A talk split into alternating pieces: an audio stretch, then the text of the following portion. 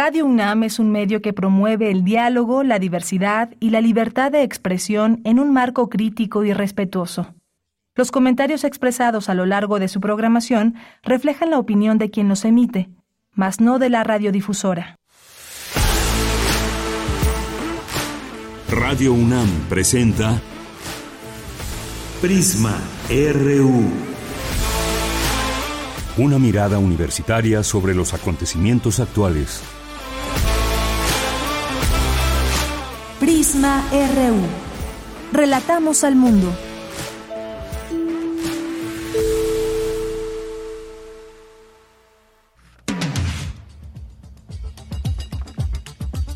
Muy buenas tardes, muchas gracias por acompañar este espacio informativo de Radio UNAM. Prisma RU de lunes a viernes de 1 a 3 de la tarde y estamos terminando la semana juntas, juntos para dar paso al fin de semana, romper con la rutina y encontrarnos por aquí de nuevo el lunes.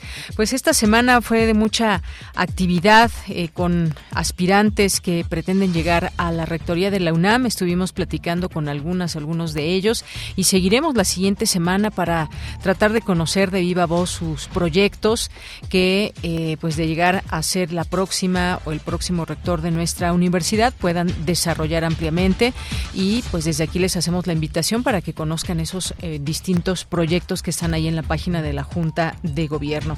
Bien, y el día de hoy vamos, ya que es fin de semana, vamos a invitarles, tenemos varias invitaciones, una de ellas al Festival Cultura UNAM, ya que pues inicia mañana y les contaremos de qué trata. Hay muchas actividades. Juan Ayala, quien es director de este festival, nos va a platicar y nos va a invitar a esta propuesta desde la UNAM. También vamos a platicar con el doctor Humberto Castro, él es eh, investigador del Centro Regional Universitario Sur, ubicado en Oaxaca, y es experto en el tema del maíz. Y es que hoy es el Día Nacional del Maíz, un producto de gran importancia en la alimentación y cultura de nuestro país.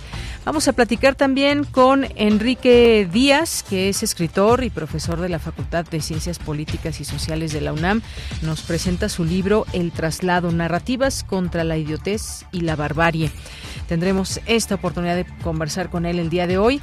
Y ya en nuestra segunda hora, pues hoy que es viernes, tenemos la investigación de corriente alterna. Eitan Balanzar nos acompañará aquí, es un estudiante que forma parte de la unidad de investigaciones periodísticas y nos va a platicar sobre la violencia contra animales, esta vez ejemplificada con las tradicionales peleas de gallos. Ya nos contará a detalle de qué trata esta investigación, más allá de que la podamos leer este fin de semana. También vamos a tener aquí a Ricardo Martínez y Joudiel Infante, eh, reconocidos por sus trabajos en el concurso Nómada, estarán aquí presentes.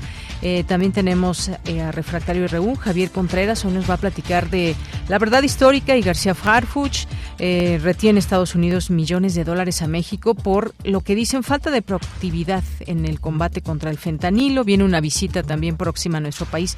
No quita el dedo del renglón Estados Unidos frente a este tema del fentanilo y también pues cómo va la impugnación de Marcelo Ebrard. Estos son tres temas que abordará y cerraremos con Melomanía RU aquí en Prisma RU con Dulce Wet.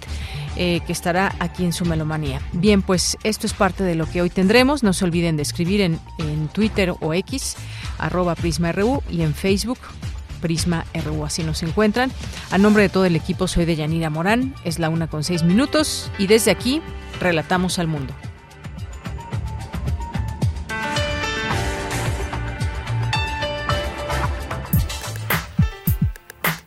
Relatamos al mundo. Relatamos al mundo.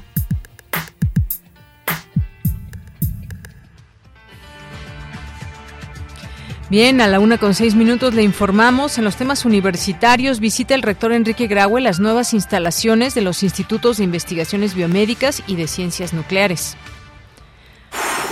Los capítulos del libro Verdad, Justicia y Memoria, Derechos Humanos y Justicia Transicional en México exploran los senderos de la justicia como una posible ruta para atajar el ciclo de impunidad.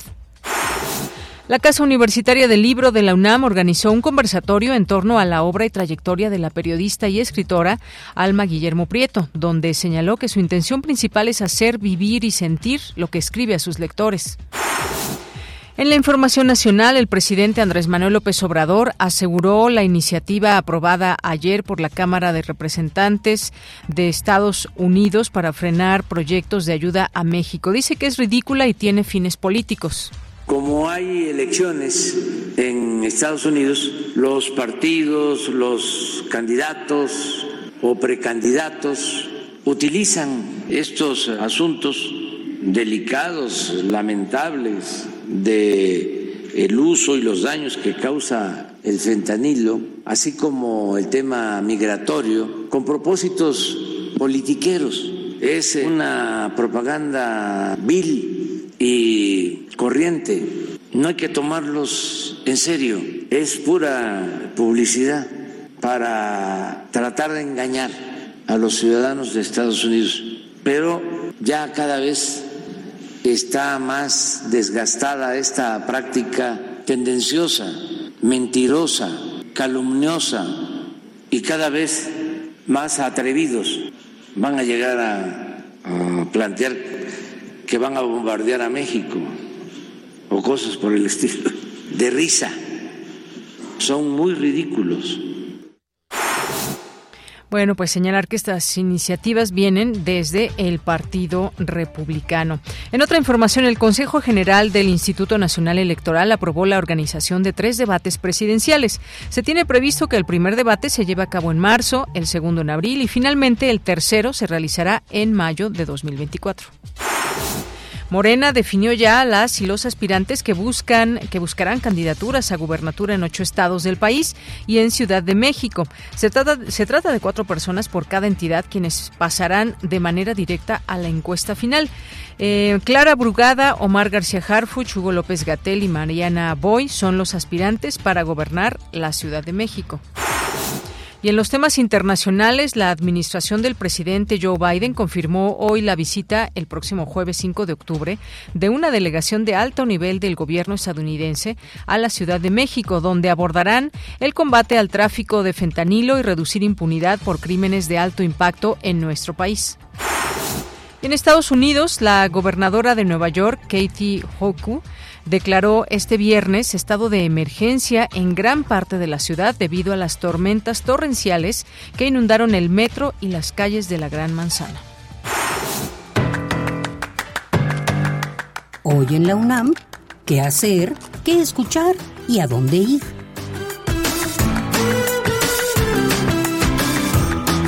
Hoy comienza la sexta edición de Arcadia, muestra internacional de cine rescatado y restaurado.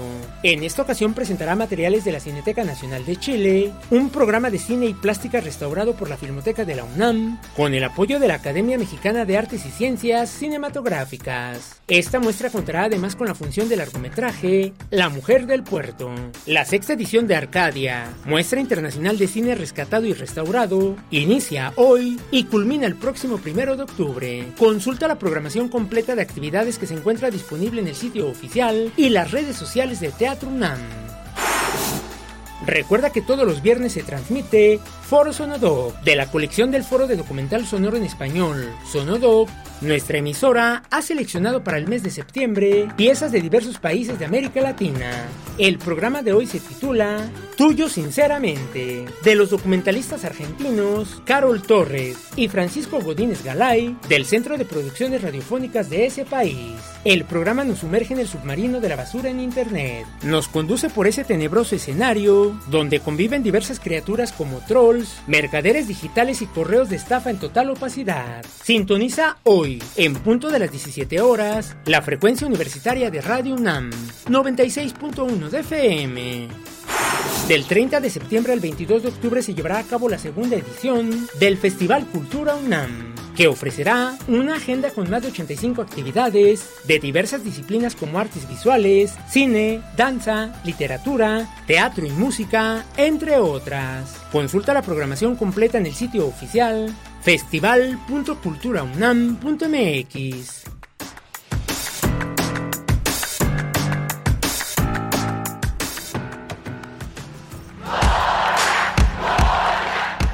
Campus RU.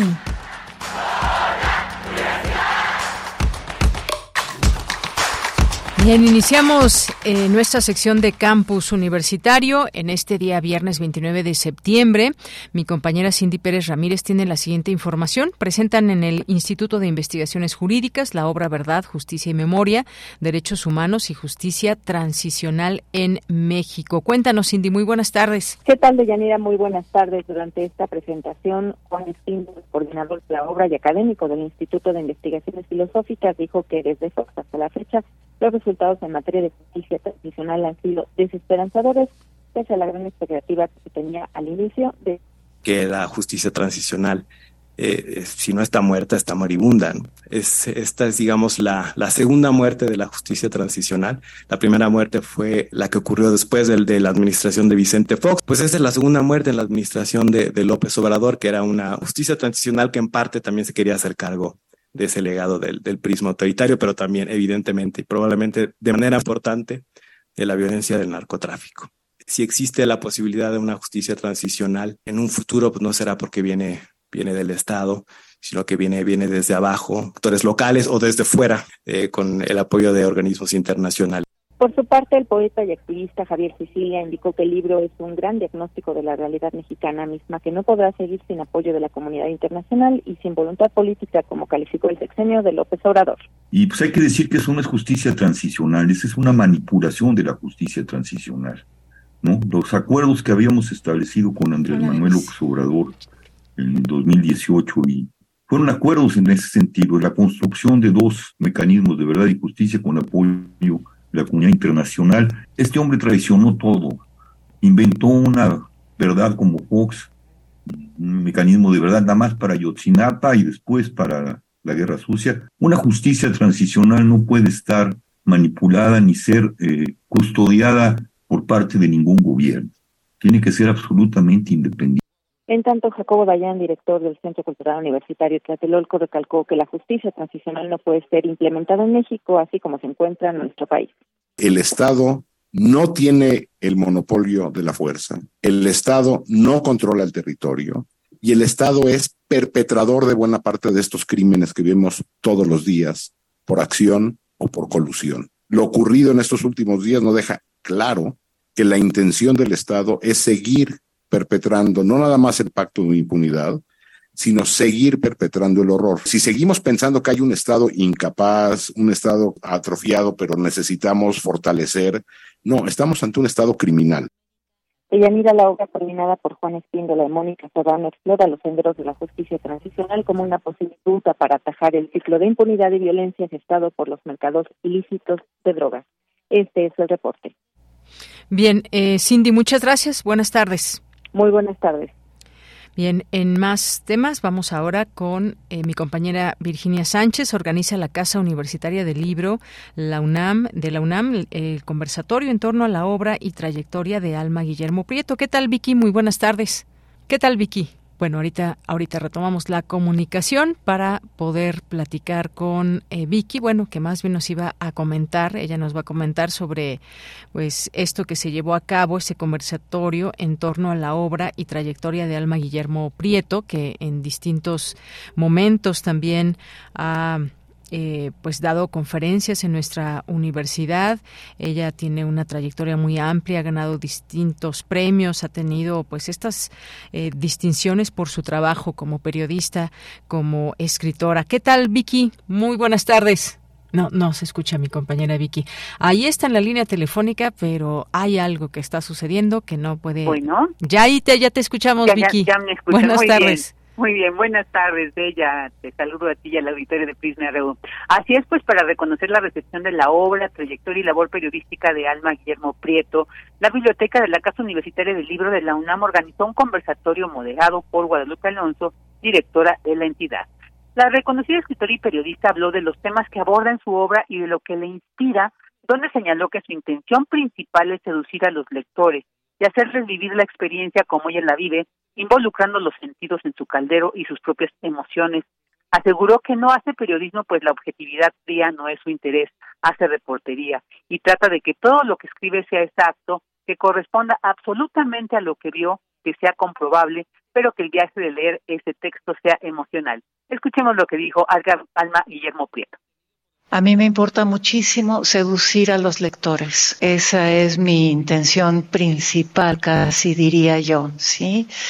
Que, que al escribir primero divierta de ser posible, eh, segundo interese, tercero conmueva, cuarto enoje, pero sobre todas esas cosas y antes que si tú me estás leyendo, tú sientas que tú estás ahí conmigo en el lugar donde yo estoy en ese momento y apesta terriblemente ese sitio y es un calor espantoso y no soporto realmente al tipo con el que tengo que estar hablando porque es un tipo que trafica con seres humanos, pero yo quiero que tú huelas esa peste y veas al tipo y escuches las estupideces que dice. Esa es mi manera de estar presente en las situaciones a las que yo acudo, viendo, oliendo, escuchando, paladeando, para que ustedes puedan estar después ahí conmigo en ese lugar. En este conversatorio también participó la poeta y ensayista y directora de Cultura y Comunicación de la Coordinación para la Igualdad de Género de la UNAM, Sandra Lorenzano, quien señaló algunos elementos que representan la marca particular de la escritura de Alma, donde dijo, hay esa mirada en la que la cabeza y la piel son inseparables. Escuche. La realidad le pasa Alma por el cuerpo, por la voz, por la lengua, y esa realidad encarnada se vuelve relato que fluye, cuento, historia, compromiso, empatía, suma de ética y estética como reto y placer del texto. Desde la Nicaragua sandinista al Perú de Fujimori y Vargas Llosa, desde la violencia en El Salvador a la lucha libre de las cholitas bolivianas, de Eva Perón a la fuerza de las mujeres zapatistas, de Marta Graham a la revolución cubana y su falta de espejos, de la brillantez de Mary Wollstonecraft al ritmo inigualable de Celia Cruz, del mundo de los pepenadores a las escuelas do samba de Río de Janeiro. No hay aspecto de América Latina y el mundo, agregaría yo, que no haya encontrado un sitio en la pluma privilegiada de Alma. Y bueno, entre otros temas relevantes, Alma Guillermo Prieto señaló que cuando escribe en primera persona lo hace para ayudar a quien le lee, estar en su lugar y para hacer el ridículo, dijo, lo cual es muy importante porque es liberador. De ella, esta es la información. Gracias, Vicky. Buenas tardes. Bueno, ahí está mi compañera eh, con este relato. Efectivamente, escuchar a Alma Guillermo Prieto es todo un agasajo cuando empieza a hablar de lo que ha visto, de lo que trata de reflejar en sus, eh, en sus escritos. Y como bien lo dice ella, hace este trabajo de reportería, de estar escuchando, oliendo y que pues mm, justamente nos permita atestiguar incluso a través de sus propios sentidos el poder imaginar de una manera muy clara eh, y hasta sentir todo eso que nos provoca eh, su escritura. Y como ella decía, a mí me importa seducir a los lectores. Eh, que al escribir se divierta, se enoje, que pueda sentir el calor, todo eso. Si leen alguna de sus obras, ahí se podrán dar cuenta justamente de todo esto que habla Alma Guillermo Prieto al referirse a su propia a su propio trabajo. Continuamos. Vamos ahora con, ya está en la línea telefónica, el doctor Humberto Castro, él es investigador. No, está Enrique Díaz. Dulce García, Dulce García, disculpen, es que algo está pasando aquí con nuestra consola, la comunicación, y bueno, pues es eh, no podemos comunicarnos de la cabina acá con gran facilidad, pero me dicen que Dulce García está en la línea telefónica. ¿Qué tal, Dulce? ¿Cómo estás? Muy buenas tardes. Tú nos vas a hablar de lo importante que es superar las, las desigualdades de género recrudecidas por la pandemia. Cuéntanos. Así es, Deyanira. Muy buenas tardes a ti al auditorio. Deyanira, la pandemia por COVID-19 ha sido el mayor desastre que ha vivido la historia de la humanidad después de la Segunda Guerra Mundial. Ello se debió de Yanira principalmente a la desigualdad que existe entre los países, pero también a la desigualdad de género. Hoy la persistencia de la desigualdad de género es evidenciada, que fue evidenciada durante la pandemia continua y es por ello que es necesario visibilizar las razones estructurales de dicha problemática y presentar propuestas de solución. Esto fue lo que señaló la doctora Patricia Galeana, presidenta fundadora de la Federación Mexicana de Universitarias, durante la presentación del libro El impacto de la pandemia en la vida de las mujeres, un esfuerzo colectivo de Yanira de académicas y académicos de la UNAM que busca generar conciencia sobre la importancia de la igualdad de género. Vamos a escuchar a la doctora. La obra está prolongada por el doctor Leonardo Lomili y contiene 34 textos divididos en seis capítulos de 57 especialistas de las diversas áreas de conocimiento, lo mismo de física que de medicina, de psicología, de ciencias políticas y de la comunicación, de contaduría, derecho, economía, relaciones internacionales, sociología, historia, geografía y arte. Bueno, mira, en este encuentro también estuvo presente la doctora Mónica González Contrón, ella directora del Instituto de Investigaciones Jurídicas de la UNAM, y destacó que ante situaciones como esta no basta solo generar acuerdos, declaratorias o leyes, sino que hay que estar pendientes del cumplimiento de estos. Vamos a escuchar. Debido a estas condiciones estructurales de desigualdad, de inequidad, afectó de manera diferenciada, en este caso a las mujeres, y necesitamos recuperar precisamente esta historia muy reciente de lo que vivimos en los últimos eh, cuatro años para ver cómo, eh, qué ruta debemos seguir para superar estas afectaciones y para que esta agenda de igualdad que llevábamos bastante eh, avanzada con algunos retrocesos, pero que tuvo no solamente un impasse, sino algunos retrocesos en la pandemia, pueda superarse de cara a, los, a las próximas. Mira, las académicas coincidieron en que lo que debe continuar Ahora, eh, después de esta obra que lleva por título El impacto de la pandemia en la vida de las mujeres, es la reflexión sobre la ruta que hay que seguir para superar las desigualdades de género eh, recrudecidas durante la pandemia por COVID-19. Esta es la información. Bien, pues muchas gracias, Dulce. Gracias a ti. Muy buenas tardes. Muy buenas tardes. Continuamos. Tu opinión es muy importante. Escríbenos al correo electrónico prisma.radiounam@gmail.com.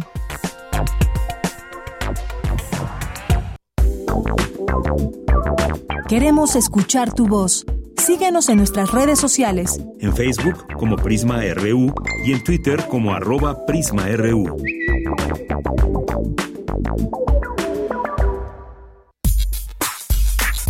Prisma RU. Relatamos al mundo.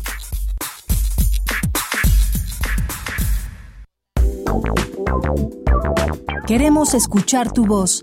Síguenos en nuestras redes sociales. En Facebook como Prisma RU y en Twitter como arroba PrismaRU. Bien, pues ya estamos en nuestra en nuestra primera charla que vamos a platicar. Les decía al inicio, hoy es el Día Nacional del Maíz, este producto que pues tiene gran importancia en nuestra alimentación cotidiana y vamos a platicar con el doctor Humberto Castro. Él es investigador del Centro Regional Universitario Sur que se ubica en Oaxaca y es experto en el tema del maíz. Doctor Humberto, bienvenido, muy buenas tardes. Muy buenas tardes y muchas gracias por la invitación una disculpa porque hay algo de ruido ya que estamos justo en la celebración del Día del Maíz también por acá. Ah, qué bueno que están en esa celebración allá en Oaxaca, como nos gustaría estar por allá. Pero qué destacar en este Día Nacional del Maíz, doctor, que cuando hablamos de este día, ¿qué es lo que debemos de tener en cuenta como como como mexicanas, como mexicanos de este país y que pues el maíz es parte muy importante de nuestra alimentación? Pues eh, principalmente creo que el objetivo de declarar este Día Nacional del Maíz es en, ejecutar diferentes acciones públicas y de difusión para, para pues valorar la importancia que tienen este cereal, estas semillas nativas, eh, pues en toda la sociedad, ¿verdad?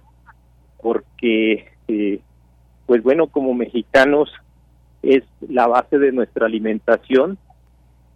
Es un cereal que, eh, o más bien que la tortilla la tenemos la mayoría de dos a tres veces al, día y que pues no, no empezamos a comer si no están las tortillas ahí puestas en la mesa, ¿verdad? Así Entonces creo que es despertar esa sensibilidad, que de hecho este movimiento surgió por algunas de las eh, acciones que se encontraron de contaminación de maíces transgénicos y es ahí cuando se pone la alerta para poder este revalorar y darle la importancia de nuestras semillas eh, entre los mexicanos, ¿verdad? Así es. Hay varios tipos o razas de maíz. ¿Cuáles son, digamos, los principales o cuáles son los que principalmente consumimos también, doctor? Muy bien, pues a nivel nacional tenemos eh, alrededor de 60, 61 razas de maíces nativos. Eh, aquí en el estado de Oaxaca tenemos principalmente 35 razas.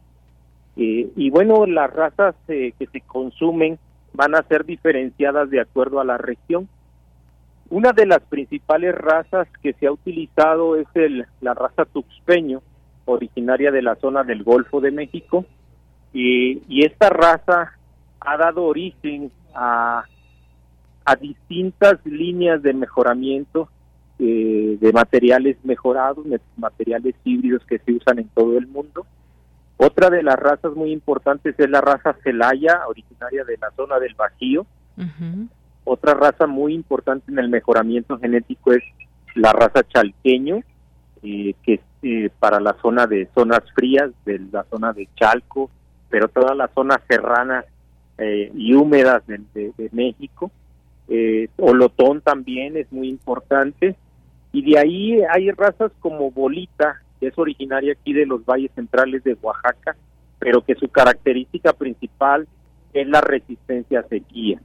Que, bueno, eh, sequía ahorita es la palabra pues más popular, pero la más indeseable entre los agricultores mexicanos, ya que se habla que un 65-70% del territorio nacional ha sido afectado por sequía, ¿verdad?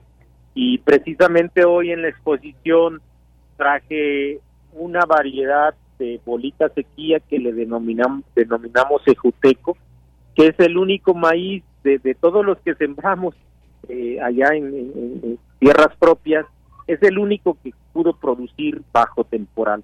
Por su precocidad y por su rusticidad, eh, pues tiene un grandes atributos, ¿no? Entonces, es lo que ahorita estábamos comentando con muchos agricultores, muchos ingenieros, técnicos y amigos que a veces pues los altos rendimientos pues llegan a, pasar a otro término cuando lo que quieres es asegurar producción y más bien estabilidad de los rendimientos ante fenómenos pues tan eh, drásticos como este del cambio climático y calor y sequía, ¿verdad? Claro.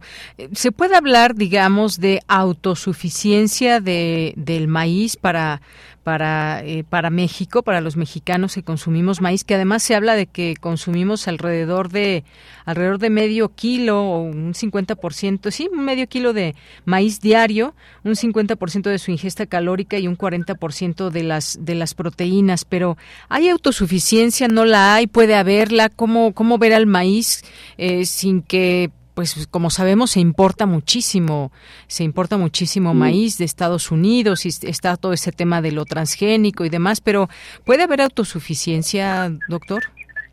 Sí, pues más o menos se, presume que, que, bueno, se presume falsamente, que son de alrededor de 17 millones de toneladas de maíz amarillo que importamos. Eh, y este maíz se va principalmente a la industria de los alimentos balanceados a la molienda húmeda de donde se extraen una gran cantidad de subproductos eh, para la pasta de dientes, lápiz mm. labial, yogures, aceites, edulcorantes, este, eh, que, están presentes en, en, otros productos, ¿no? Entonces, maíz, pues principalmente el maíz blanco, que es el que sí producimos alrededor de 24 a 25 millones de toneladas, eh, y que casi somos autosuficientes para lo que es la, la, la, la, parte del consumo como tortilla, ya sea elaboradas a mano a través de las tortillerías o procesadas a través de las industrias como Maseca o Arimasa y otras empresas. Entonces, eh, eh, lo que lo que nos nos preocupa mucho y que es donde debemos de trabajar es en el abasto de maíz amarillo. Eh, la Universidad Autónoma Chapingo tiene por ahí una iniciativa de, producir algunos materiales eh, con potencial para hacer frente a esta a este déficit. Sin embargo, pues es un trabajo integral con productores, con comercializadoras, con técnicos, con gobiernos, que se debe de trabajar de manera articulada para poder, ah, pues, impulsar y promover la producción de maíz amarillo. Y una parte fundamental, pues, son las semillas, ¿verdad? Las semillas que puedan tener más ventajas eh, de productividad y de, y de calidad para la industria eh, de la de, la de los alimentos balanceados que es donde más se está dirigiendo este este maíz amarillo que se importa de Estados Unidos, Argentina, Brasil y hasta de Sudáfrica, ¿verdad? Eh, y esos pues sí son transgénicos. Entonces tenemos como una lucha aquí de prohibir la siembra de maíz transgénico, pero estamos consumiendo vía proteína animal y vía molienda húmeda, pues eh, puro maíz transgénico, ¿no? Que, se importa. Entonces, eh, pues sí se podría eh, abatir de cierta manera ese déficit, pero sí se necesita pues impulsar ciertas estrategias y una de ellas es la industria semillera nacional, eh, que es una industria que ha luchado por, por, por establecerse después de que cierra la PRONACE, la Productora Nacional de Semillas, eh, pues entra con, el Telecan o, el, o, Temeca ahora, pues todas las industrias eh, semilleras transnacionales. Entonces creo que ahí es una, una parte fundamental en fortalecer la industria semillera nacional con, con semillas de, mejor potencial de, rendimiento en maíces amarillos. Eh, de una u otra manera se ha hecho el trabajo con maíces blancos, aunque también las transnacionales participan en gran medida, pero en maíces amarillos hay mucho más que hacer y trabajar, ¿verdad? Muy bien. Bueno, pues que todo esto que nos ha dicho sírvase para que pues tengamos en cuenta que este día es importante, que recordemos muchos productos igual que son derivados del maíz y que podemos poner más en nuestra mesa desde pues estas tortillas, las tortillas hechas a mano, que hay una gran diferencia entre las que son de máquina y las que son hechas a mano. Doctor, está pues el pozole, los esquites, tamales, un montón de cosas, tlacoyos y un montón de derivados también, hasta artesanías que se realizan con las hojas del maíz. Hay un montón de cosas que, que debemos de apreciar, productos derivados del maíz y sobre todo pues distintos alimentos que me imagino que allá en Oaxaca y en este día pues están haciendo honor al maíz, doctor. Así es, pues en este evento pues de hecho eh, por las prisas de montar este pues nos reservamos para desayunar y degustar todos los productos que han traído los agricultores del interior del estado. Hay un trabajo muy interesante del maestro Flavio Aragón Cuevas, que ahora este, pues promueve un programa de, de, autosuficiencia alimentaria y este y pues sí se ve el, el, trabajo que ha hecho ahí a nivel comunidad con todo un, un, un ejército de técnicos que han estado participando ahora en esta iniciativa estatal. Muy bien, pues dejamos que siga disfrutando de este día, doctor. Por lo pronto, muchas gracias por tomarnos esta llamada y que siga el festejo. Bien, pues muchas gracias por la entrevista y saludos al público de Radio UNAM. Gracias, doctor. Hasta luego. Hasta luego. Muy buenas tardes. Gracias al doctor Humberto Castro, investigador del Centro Regional Universitario Sur, ubicado en Oaxaca y experto en el tema del maíz. Y han probado ustedes, estaba leyendo aquí estos distintos productos derivados del maíz. Bueno, pues las tortillas, que es lo más básico, está el pozole, seguramente todo el mundo ha probado un pozole, unos esquites, tamales. Y, y ahí voy con esto, chile atole. ¿Han probado el chile atole? ¿Les gusta? ¿Han probado la nieve de elote, por ejemplo, o el agua de elote? Existe, ¿eh? quizás muchos no la conocemos todavía, pero está el agua de elote y decía yo incluso hay artesanías que pues con las hojas se pueden realizar distintas distintas em, productos. Bien, pues hoy Día Internacional, no internacional, Día Nacional del Maíz. Continuamos. Prisma RU. Relatamos al mundo. Bien, pues vamos a nuestra siguiente plática porque ya está por comenzar el Festival Cultura UNAM. ¿Qué es lo que hay? ¿Cuántos recintos universitarios? Eh, ¿Cuántas actividades? ¿Música? ¿Qué va a haber? Bueno, pues vamos a platicar con Juan Ayala, quien es director justamente de este Festival Cultura UNAM y como siempre es un gusto saludarle y darle la bienvenida en este espacio. Juan, ¿qué tal? ¿Cómo estás? Buenas tardes.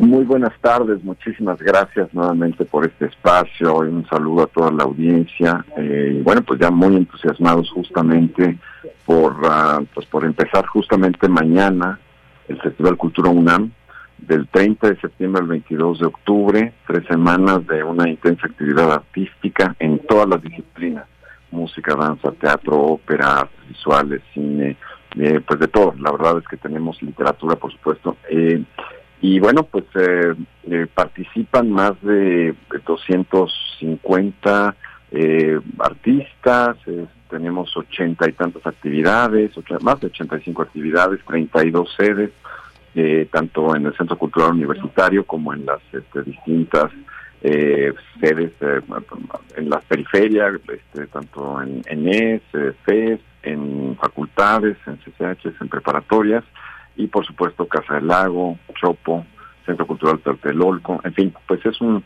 es un momento, digamos, de, de, de festividad, de festividad, de celebración y bueno, pues todos cordialísimamente invitados a esta segunda edición del Festival Cultura UNAM. Muchísimas gracias. ¿eh? No, pues de, nada, es que pues ahí hay muchas actividades y queremos remitir a nuestro público a que consulten todo este programa que ya está en línea, que lo pueden ahí elegir los días, la hora. Eh, nos hablaba de pues de toda esta música, por ejemplo, operística, eh, pues está habrá también jazz, rock, un picnic, es decir, para para todos los gustos, digamos. Para todos los gustos justamente mañana iniciamos con la ópera La caída de la casa Usher de Philip Glass. Este, y bueno, pues son dos funciones, sábado y domingo. Eh, la función de mañana, sábado, está totalmente vendida. Todavía hay algunos lugares para la función del domingo. Y el mismo domingo, esto es en la sala Covarrubias, a las 7 eh, de la noche. Y el mismo domingo en la sala Nezahualcóyotl tenemos a, a Bill el Trío, un un eh, exponente del free jazz de, lo más eh, alta calidad, de uno de los grandes intérpretes y improvisadores de, del free jazz en, Estados Unidos, eh, bueno, y en todo el mundo, por primera vez en México. Así es que todavía hay algunos boletos este, para también ese concierto. Son muy accesibles, como como siempre más o menos se, se plantea en la en la coordinación de difusión cultural de la universidad, con los descuentos para la comunidad universitaria, adultos mayores, etcétera, todo el paquete de, descuentos están presentes. Y bueno, pues eh, también dentro de nuestras eh, distintas actividades, eh, pues el 14 de octubre, justamente el día del eclipse solar, además de tener un picnic eh, en las islas eh, con la intención de visualizar el, el, o bueno, eh, atestiguar, digamos, el, el eclipse solar que, que este, a partir de las 9.45 de la mañana y hasta las 12 del día presenciaremos en la Ciudad de México en un 60% de parcialidad, pues ahí estaremos con invitando a algunos científicos de la universidad, Pepe Franco, Jesús Rodríguez, a la doctora Julieta Fierro para que nos eh, comenten qué es lo que vamos a presenciar ahí. Y después de esta introducción eh, tendremos a, eh, una, una serie de, propuestas de espacialización sonora, particularmente de la música de Javier Álvarez, un compositor este, acaecido mexicano de extraordinaria trayectoria, eh, acaecido recientemente, y bueno, pues es una manera de hacer un homenaje, escuchar su música, en ese, en ese momento del eclipse. Eh, y justamente ese mismo 14 de octubre, después de las 4 de la tarde, o a partir de las 4 de la tarde, empezaremos el encuentro, que ya pues es una cita anual muy, muy conocida en el espectro universitario, eh, llamada Música contra el Olvido, en el que tendremos pues bandas de electrónica, hip hop, rock, este, tales como The Girls, Tex Tex, eh, de Bokis, eh, Instituto Mexicano del Sonido, eh, Nortec, Fusil de Masbostich, en fin, pues una, una tarde también llena de, de, de, gozo y de iniciativas, me parecen muy, muy atractivas para los jóvenes universitarios y no solo para los universitarios, sino también para los jóvenes que quieran acompañarnos en ese, en ese 14 de octubre. Y bueno, destacaría una, una, una, una propuesta más, justamente el 22 de octubre como, como parte del cierre ya de las actividades del festival, tendremos a los Aterciopelados, este grupo colombiano, eh, pues eh, se gestó, me parece, en los 80, con mucho éxito en la década de los 90 y bueno, ahora retomando su actividad musical con nuevas este, grabaciones, nuevas propuestas en su en su repertorio estarán en la sala Nezahualcóyotl eh, presentándose a las 7 de la noche ese, ese domingo 22 de octubre como cierre del festival. Así es que eh, ahí, bueno, pues eh, he hablado de algunas alternativas musicales, pero bueno, en la parte de danza tenemos también propuestas como de Amor, una compañía México-francesa que, que se presentará el Teatro de la Ciudad, un recinto distinto al, de los espacios universitarios, pero que, bueno, pues también hemos logrado una colaboración muy, muy interesante con la Ciudad de México, con el gobierno de la Ciudad de México para tener algunas este, colaboraciones. Una de ellas es esta, esta compañía que se presentará justamente el día eh, 4 eh, de octubre en el, en el Teatro de la Ciudad. Así es que, bueno, pues la verdad es que el espectro en teatro también tendremos, por ejemplo, en el, Teatro Juan Luis de la El Eclipse de Carlos Olmos, una, una, una pieza extraordinaria también, este, que, que bueno, pues ahora con un montaje eh, lleno de, grandes actores y con una, una producción también este, nueva, eh, pues tendremos eh, una temporada del mismo aquí en el, en el Centro Cultural Universitario, en Teatro Juan Luis de Alarcón. Así es que, bueno, pues creo que el panorama es, es, muy extenso, muy amplio y realmente eh, atractivo para distintos eh, públicos, o sea, tanto en términos generacionales como en términos de gustos artísticos. Así es que, bueno, pues evidentemente la, la invitación a consultar nuestra página de internet y las redes sociales de, de del Festival Cultura UNAM para poder pues eh, ver la, la oferta que hemos preparado eh, en todas las áreas de, la coordinación y difusión cultural, eh, que, creo que pues justamente le da una, una fortaleza a, a, estas propuestas y bueno, a, estas artes artísticas que, que, que he mencionado y que es bastante extensa, por supuesto. Claro, pues sí, muy importante todo esto que para que chequen el programa y como como bien bien apuntas, pues es para distintas generaciones, es un digamos un festival amplio, una, un festival amplio que tiene pues eh, varios días de estas distintas propuestas, están también pues estas posibilidades que hay como decías de teatro y demás, también hay eh, talleres y seminarios, me parece. Sí, sí, eh, de hecho es una política este, generalizada eh, cuando tenemos invitados de, orden internacional, siempre gestamos eh, una actividad académica en torno a estas invitaciones, sea para pues grupos artísticos de la misma universidad o para, bueno, este, estudiantes. Entonces, bueno, es el caso de, de varios de estas propuestas. Por ejemplo, Alfredo Kremer, un gran violinista y director eh, de ensamble musical, estará pues también trabajando, por ejemplo, con la con la con la AMA, perdón, con la Academia de Música Antigua, esta orquesta de, la universidad que tiene eh, bueno, pues la especialidad de, interpretar repertorio de música antigua. Bueno, pues él dará un concierto solista en la sala Carlos Chávez eh, y justamente, bueno, dirigirá a la, a, la AMA con previos eh, ensayos y una serie, digamos, de encuentros de carácter eh, pedagógico, académico, este, justo eh, con vistas a, mejorar las técnicas y las este, distintas eh, modalidades interpretativas del repertorio que van a tocar, particularmente de Telemann, ¿no? Entonces, bueno, como él, también tenemos, por ejemplo, a la compañía Larumbe de danza que estará presentando una versión de Largo de los Cisnes en 3D trabajando con integrantes de la RAJU, que es la compañía de danza juvenil de la universidad, eh, y bueno, pues también eh, con esta intención de tener pues una, una, una un acercamiento educativo eh, en, la presentación, en la puesta en escena que ellos van a, ejecutar con, con esta presentación del Lago de los Cisnes de Tchaikovsky. Entonces, bueno, pues hay, hay sí, sí, hay una nutrida eh, eh, serie de actividades también en este sentido, en lo académico. Eh, tendremos, por ejemplo, un premio de narrativa cultural también, ¿no? Con la WIP, la Unidad de Investigaciones Periodísticas de aquí de la, de la universidad, en la que se ha convocado a estudiantes a gestar, digamos, una serie de de pues críticas o puntos de, de, narrativa hacia las actividades mismas del, del, del, festival, ¿no? Como cobertura de periodismo cultural y bueno, pues habrá un premio al ganador de, de, las mejores este, críticas o reseñas de, de, las actividades del festival. Entonces, bueno, pues sí, es, es, es como una, una, una cuestión, una política transversal este, este tema de lo, de lo académico y educativo en el festival.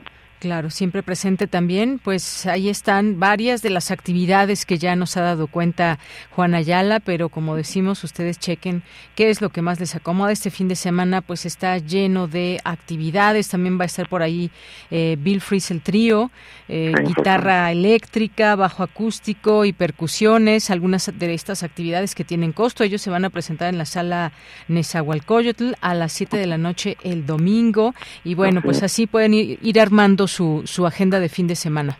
Totalmente, y hay muchísimas actividades gratuitas, o sea, hablando de música contra el olvido el 14 de octubre, es totalmente gratuito en las islas de, de la ciudad universitaria, así como, bueno, por ejemplo, tendremos una pasarela de ópera con vestidos de ópera en donde algunos cantantes, al momento de desfilar, algunos de los atuendos más representativos de las óperas, eh, pues muy conocidas, también que se han puesto tanto en Bellas Artes como aquí mismo en, en el Centro Cultural Universitario, en el Teatro Bicentenario, pues eh, en, la, en, la, en la explanada de la espiga, eh, este eh, 4 de, octubre igualmente tendremos, pues bueno, será completamente gratuito, así como en ese mismo escenario, el 6 de octubre, un encuentro eh, de Bogart, donde, bueno, la comunidad trans eh, gesta un, encuentro en donde hay una serie de competencias de esta manifestación artística, porque en los 80 surgió en Nueva York con toda la cultura del, del, de, de Bob y del pop,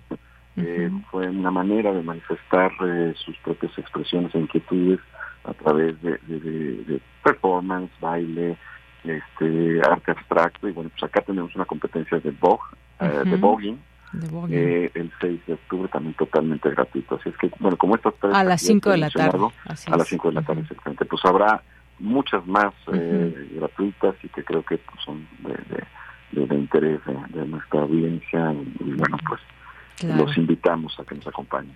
Pues no se, no se pierdan, por favor, este Festival Cultura UNAM 2023. Ya vieron que está muy rico el programa, así que a disfrutarlo. Pues Juan Ayala, muchas gracias por estar aquí, hacernos esta invitación y comentarnos de algunos de algunos de los eh, pues de las cosas que tendrá este festival esta esta edición. Todo lo contrario, muy agradecido con Prisma, contigo y con la audiencia por, por escucharnos y y nos vemos en estas tres semanas de festival. Claro que sí. Un abrazo, hasta luego. Hasta luego, gracias. Muy buenas tardes y gracias a Juan Ayala, director del Festival Cultura UNAM. De verdad, ahí está el programa dispuesto para que lo lean y no solamente lo lean, sino elijan y disfruten las distintas actividades que ofrece. Continuamos. Queremos escuchar tu voz. Síguenos en nuestras redes sociales. En Facebook como Prisma RU y en Twitter como arroba PrismaRU. Bien, pues ya está aquí eh, vía telefónica Enrique Díaz Álvarez, él es escritor y profesor de la Facultad de Ciencias Políticas y Sociales de la UNAM, es doctor en Filosofía por la Universidad de Barcelona y fue titular de la Cátedra Nelson Mandela de Derechos Humanos en las Artes de la UNAM. Y hoy vamos a platicar con él de su libro El Traslado, este libro Narrativas contra la Idiotez y la Barbarie que fue publicado en la editorial Debate en 2015 y reeditado en, de bolsillo en 2023. Su segundo libro, La palabra que aparece, El testimonio como acto de supervivencia, obtuvo el premio Anagrama Ensayo 2021 y bueno, colabora en distintos medios de comunicación. Enrique, bienvenido, muy buenas tardes. Hola, buenas tardes. Encantado de estar contigo y con tu auditorio. Gracias, Enrique. Pues cuéntanos un poco de este libro que, pues ahora en esta edición de bolsillo, ¿qué es lo que nos cuentas? ¿Qué es lo que, cómo nace esta, pues esta idea estas ideas para desarrollar este libro que decíamos en 2015, pero qué ha pasado en todo este tiempo y cómo seguir narrando o cómo seguir escribiendo sobre pues estas distintas narrativas contra la idiotez y la barbarie y teniendo en cuenta temas como la migración que ahora están más vigentes que nunca y que pues siguen siendo de una barbarie temible en muchas ocasiones. Sí, es un libro que escribí en 2015, pero he estado siempre muy vivo, Este y ahora se reedita en bolsillo y digamos es es un libro que nació un poco me preocupaba la la condición eh, migrante, la vulnerabilidad, la precariedad, eh, digamos, y todo el clima un poco que ya se veía neofascista, mm, de intolerancia, de crueldad, ¿no? Esta, esta parte de no reconocer la humanidad del otro, ¿no? Que, que caracteriza la barbarie y también de la idiotez, pero no en el sentido de la Real Academia de, de idiota como tonto o ignorante, sino de idiota en el sentido griego de, aquellos que solo se les interesa lo, suyo propio, ¿no? Entonces eh, es un libro que nació eso, buscando confrontar la indiferencia, la intolerancia hacia tantas eh, eh, mujeres, hombres y cada vez más niños que cruzan solo una frontera simplemente por el hecho de buscar una vida menos mala. Claro, y que en ese traslado pues suceden tantas cosas. Mencionas en alguna parte de tu libro, eh, pues eh, nosotros los bárbaros también, pues qué es lo que, cómo pues cómo nace también todo esta de pronto hasta odio, el cómo ver al otro, el cómo ver al distinto y recuerdas por ejemplo estos atentados de las torres eh, gemelas eh, que bueno pues sí costaron muchas vidas pero también hay que recordar Afganistán e Irak eh, que pues bueno son otro, otros países pero que también cuentan porque son personas también quienes los habitan. Sí, digamos, en el libro me, me, preocupa mucho cómo se moviliza el miedo y el odio, ¿no? Este, generalmente los los este simplemente hay que pensar en Trump, ¿no? En todo el fenómeno Trump, el Brexit, la extrema derecha en varios puntos del globo, de siempre se moviliza el odio y el miedo, y el migrante suele ser un chivo expiatorio, ¿no? Aquel ser que hay que sacrificar, como, como si como si fuera culpable de, se culpa casi de todo, ¿no? De la falta de trabajo, de seguridad, de empleo, de, digamos, de, se le culpa casi casi de porque perdió el equipo de fútbol propio, ¿no? O sea, y, por qué eso, cómo confrontar los discursos, pues también yo lo veo con, confío mucho en la palabra, confío mucho en la imaginación, en el lenguaje, ¿no? La idea es justamente cómo contrarrestar esos discursos abiertamente excluyentes y racistas con otras historias, ¿no? Con historias que nos aproximan más bien hacia el otro, ¿no? Se confía mucho en la imaginación, en el poder crítico de la imaginación, ¿no? En una época donde se ensalzan, celebran, hay una oda a los muros, a las boyas, a las rejas, pues justamente la imaginación nos permite saltarlas, ¿no? Experimentar significativamente la vida de los otros. Y eso que permite una buena crónica periodística, una buena novela, un buen documental, muchas veces como que no dimensionamos que tiene una dimensión ética y política que es muy importante porque también impulsa la acción, otro tipo de acción. Así es, dices también en alguna parte, uno de los grandes inconvenientes de hablar de civilización es que casi siempre implica a la barbarie como contraposición y nos cuesta asumir también que la barbarie es muy humana y, hablas eh, pues de todo este, o, interpretamos así todo este paso de migrantes cuando de pronto pues los bárbaros de hoy que pueden estar aquí, allá y por muchos lados, como los de ayer, pues se caracterizan justamente por por juzgar al otro como alguien que no pues que no está a la altura, que no es capaz de razonar, de negociar, eh, pues no le, no, no les creen ni siquiera dignos de vivir en, en libertad, ¿no? Esa es la realidad que te tocó vivir y bueno, pues yo me encierro en mi muro y entonces no te dejo pasar porque es mi casa. Sí, es, digamos, esta, esta, este, esta, dicotomía nosotros, otros, ¿no? Curiosamente los bárbaros siempre son los otros, ¿no? eh, ya Montaigne decía que llamamos barbarie aquello a lo que no estamos acostumbrados, ¿no? Y la cuestión es esa, o sea, cómo justamente salimos de la barbarie para reconocer la humanidad de los otros, más cuando hay un corte biopolítico muy fuerte, ¿no? Hay muchas personas que, que parecieran no contar, no importar, que son directamente descuidadas y, y, hay otras tantas que no, ¿no? Entonces, ¿cómo hacemos para que esas personas, que, por ejemplo, eh, los migrantes, en el caso de nuestro país, este, luego somos muy sensibles a lo que nos, a los muros y los, y los discursos que nos sufren nuestros paisanos migrantes, pero digamos lo que nosotros, nosotros estamos haciendo ahora en la frontera sur, pues eh, cómo contrarrestamos, ¿no? Esa militarización, esa vigilancia, ese control que está haciendo ese traslado cada vez más trágico, ¿no? O sea, ya vemos que, que digamos, esa militarización de las fronteras en realidad tiene, o, las muros y todo eso tiene una cuestión más eficaz en el a nivel de la percepción. En la realidad así la gente sigue cruzando y, y buscará las formas de cruzar y, hay que buscar imaginativamente otras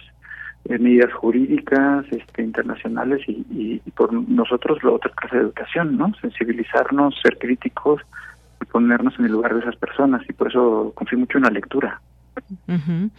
Bien, ¿y cómo, cómo hacer al otro, te pregunto, cómo hacer al otro entender eh, hacerle entender sobre sensibilidad, sobre pues lo que puede traer la condición de migrante que va pues trasladándose, va en un viaje que no sabe exactamente dónde va a terminar y eso pues ese camino ya se vuelve un camino sinuoso, un camino incierto, pero que muchas veces desde la comodidad ya sea de un gobierno, ya sea desde la comodidad de quienes no, no están en esa condición, pues ven de esa manera no solamente diferente, sino sino personas que no que no son no son dignas de habitar el mismo lugar, el mismo país. ¿Cómo hacer entender al otro de sensibilidad si es que hay una posibilidad así? Yo yo parto de la idea de que nosotros estén eh, digamos, pienso en nuestra condición humana y somos seres totalmente narrativos, o sea, cada uno de nosotros es una historia, ¿no? Eh, cada uno es autor de su propia historia, nuestra identidad se construye narrativamente y nos encanta ser otros y eso nunca lo hemos pensado bien o sea suficientemente digamos eh, hablamos mucho de ese mismo y digamos hasta se vende uno la marca personal y todo esto pero desde niños se piensa en el disfraz en carnaval en día de muertos en Halloween nos encanta ser otras personas nos encanta conocer otros destinos. Eh, tenemos la vida eh, desgraciadamente una sola vida y nos gustaría vivir muchas más y para eso sirve la imaginación y esta posibilidad, o sea, creo que todos estamos dispuestos. Y cuando uno lee una buena historia, digamos, una buena crónica periodística, una buena novela, de un buen documental, pues muchas veces puede vivir significativamente la vida de otra persona. Un migrante sirio, una migrante guatemalteca que cruza México en este infierno de, de, países los últimos años. Y eso, esa, esa, experiencia, ese experimentar vicariamente, ¿no? Es, significativo porque nos atraviesa porque nos hace ver que estamos mucho más cerca de lo que estamos dispuestos a aceptar, nos aproxima, ¿no? O sea, no solo racionalmente a partir de declaraciones de derechos humanos, sino hay que echar la mano también pensando en esa sensibilidad crítica, ¿no? y, para eso hay muy buenas historias y hay gente que las cuenta muy bien, entonces hay que utilizarla. Claro, por ahí dejamos este título también. Eh, Yo es otro todavía, baile de máscaras, que también recomiendo. Bueno, pues aquí está el traslado, narrativas contra la idiotez y la barbarie de Enrique Díaz Álvarez, un ensayo amplio con pues distintas, esta temática que nos va envolviendo y que está vista desde distintas partes, digamos, es de bolsillo y pues bueno, aquí dejamos esta recomendación, ya sea en nuestras redes sociales. Gracias por eh, tu tiempo y pues ahí esta recomendación de fin de semana, aunque no lo leen el fin de semana, se lee poco a poco, es un, ensayo largo, pero que se va disfrutando, claro. Gracias, Enrique. No, a ustedes y buen fin de semana. Igualmente, hasta luego. Hasta luego. Bueno, pues fue Enrique Díaz Álvarez, escritor y profesor de la UNAM, con este libro El traslado, narrativas contra la idiotez y la barbarie de Bolsillo. Continuamos, vamos a hacer un corte y regresamos a la segunda hora de Prisma RU. Prisma RU. Relatamos al mundo.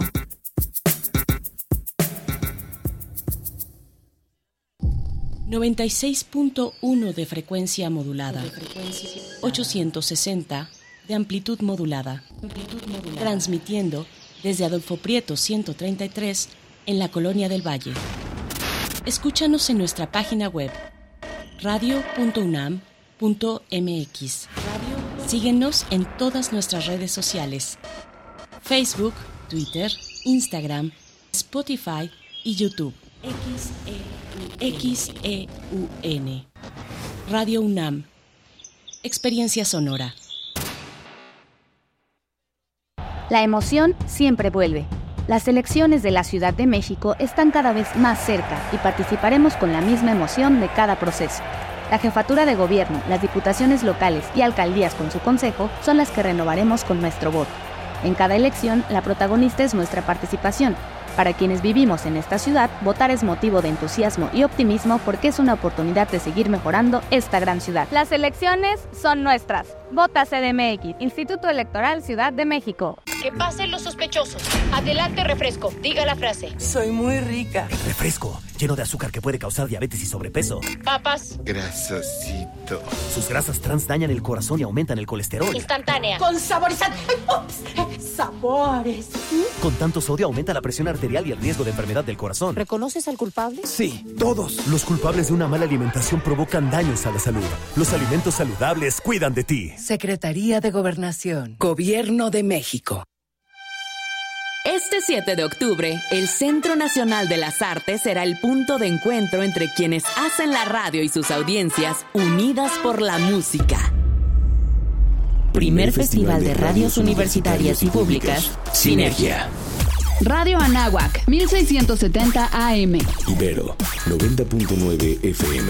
Guam Radio 94.1 FM.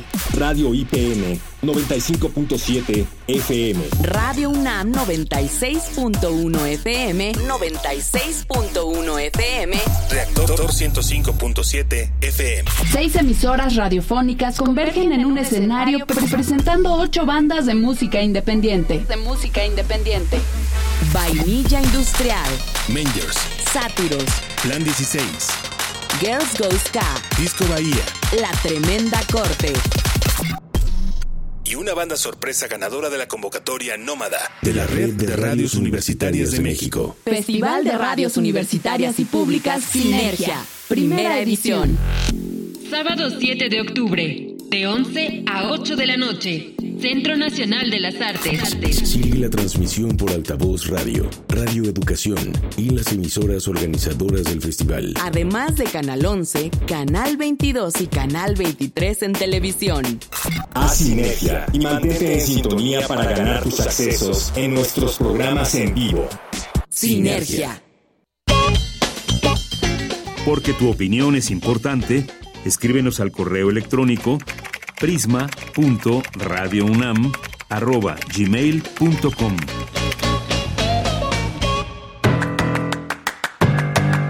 Mañana en la UNAM, ¿qué hacer? ¿Qué escuchar?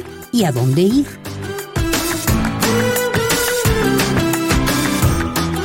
Mañana tienes una cita con Frida Rebontulet y su gabinete de curiosidades. Mañana no te puedes perder Somos 5000, la última canción que escribió Víctor Jara y que ahora puede ser escuchada gracias a la inteligencia artificial. Víctor Jara, importante cantautor chileno, torturado y asesinado por sus ideales políticos y sociales, como muchos ciudadanos más, por el ejército chileno al servicio de Augusto Pinochet. Antes de ser asesinado logró escribir la letra de la que sería su última canción, Somos 5000. 50 años después de este asesinato, gracias a los productores musicales y la inteligencia artificial, se ha podido revivir el canto de Víctor Jara con su letra y su estilo en la guitarra. Sintoniza mañana en punto de las 17.30 horas el 96.1 de FM. Una compañía de cibernética demanda a Harry Smith, famoso campeón de carreras de autos, que ha adquirido prótesis para todo su cuerpo, incluido el cerebro, sin liquidarlas totalmente. Cuando la compañía pide recuperar las prótesis que no le han pagado, se enfrenta al dilema de que Mr. Smith moriría si se las quitan. ¿Existe realmente Mr. Smith? Original de Stanislav Lem. Sintoniza mañana en punto de las 20 horas el 96.1 de FM. Como parte del proyecto Aula del Espectador, se llevará a cabo una conversación entre Luis Conde y Luis Eduardo Ye, director de la puesta en escena Barbarie, original de Sergio Blanco. Conéctate el próximo martes 3 de octubre en punto de las 19 horas a través de las redes sociales de Teatro UNAM. Para Prisma RU, Daniel Olivares Aranda.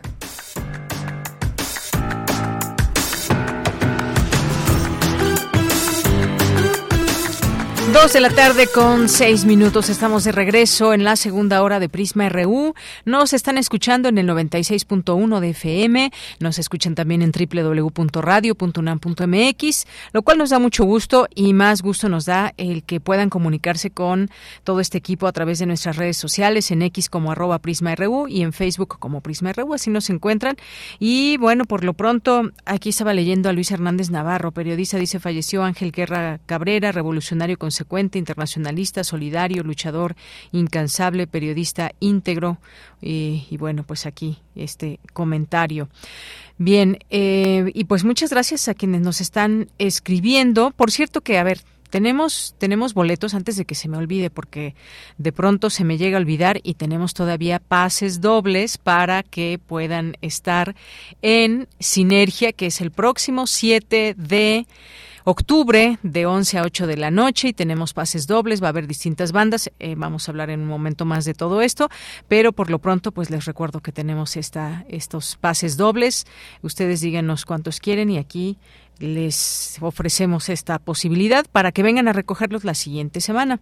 Bueno, pues mientras tanto, saludos a David Castillo, eh, a Belina Correa, a Lorenzo Sánchez, que nos dice Viva el maíz, vivan los campesinos que lo cultivan, no al maíz transgénico. Vivos se los llevaron, vivos los queremos. Un abrazo. Gracias, Lorenzo Sánchez. Bueno, este también César Soto, muchas gracias. Vania, Mario Navarrete, muchos saludos. Diana Elguera dice, claro, el chile atole delicioso, la nieve ni se diga y todo. Diana Elguera, qué bien. Sí, yo alguna vez probé el chile atole, la nieve también, pero lo que no había probado o no he probado es el agua, el agua de de maíz, eh, o el agua del lote más bien era, ¿no? Bueno, pues gracias, Diana Elguera, por compartirnos que tú ya has probado estas delicias. Gracias. Adelín también, saludos. César nos dice, es prioridad los tres ejes de la propuesta del doctor eh, Domingo Alberto Vital Díaz como aspirante rector, donde se promoverá e incentivará al estudiante universitario un idioma, un arte, un deporte. Eh, de acuerdo, eh, César, muchas gracias. Y aquí estamos, estamos y tendremos más voces la siguiente semana para que nuestra comunidad universitaria también pueda seguir conociendo de viva voz sus propuestas. Jorge Morán Guzmán nos dice acerca del Día Internacional del Maíz y su importancia en México, propongo hablar sobre el origen del maíz desde el Centli y su desarrollo, eh, su desarrollo hasta hoy. Pues sí, vamos a hablar de ello la siguiente semana, Jorge. Muchas gracias. Diana Elguera, totalmente de acuerdo con el doctor y esto que platicaba con respecto al tema del maíz. Gracias, Diana Elguera. También está por aquí Abelina Correa, le mandamos muchos saludos David Castillo ya mencionábamos también. Jorge, propongo inviten al programa a la doctora Galeana para abundar sobre la vida de las mujeres, ya que es fundadora y directora del Museo de la Mujer. ¿Qué crees, Jorge? La tendremos, yo espero, la siguiente semana. Justamente hay un libro que ella coordinó muy grande y queremos invitarla y que nos hable de distintos temas. Gracias. Y sobre todo, pues el tema de la salud. Y hay un libro que, pues justamente de eso nació la idea de invitarla, que habla pues de lo que ha dejado la pandemia en las mujeres. Eh, Guerrero, muchas gracias. Saludos a todos. Jorge, he leído varios textos relacionados en el libro Verdad con el libro Verdad, Justicia y Memoria, Derechos Humanos y Justicia Transicional en México. Y durante toda mi existencia he vivido una falta de justicia adecuada en México. ¿Hasta cuándo cambiará esto realmente? Híjole, una pregunta que no podemos, no podríamos responder tan fácilmente, Jorge. Eh, también nos dice, propongo escuchar Caballo Negro en versión de guitarra. Bueno, ahí la notamos, Caballo Negro en versión de guitarra, ya aquí nuestra producción paró oreja para ponerla poner, si nos da tiempo antes de despedirnos del programa, Jorge. Y nos dice invitación el sábado 30 de septiembre, 19 horas, y el domingo 1 de octubre, 18 horas, ópera la caída de la casa Usher de Philip Glass en la sala Covarrubias de la UNAM. Así es, así es como parte de este Festival Cultura UNAM. Jorge, gracias. Un fin de semana pleno de descanso para Deyanira, equipo, radio e internautas. Bueno, pues también para ti, Jorge, muchas, muchas gracias. Eh, Mario Navarrete.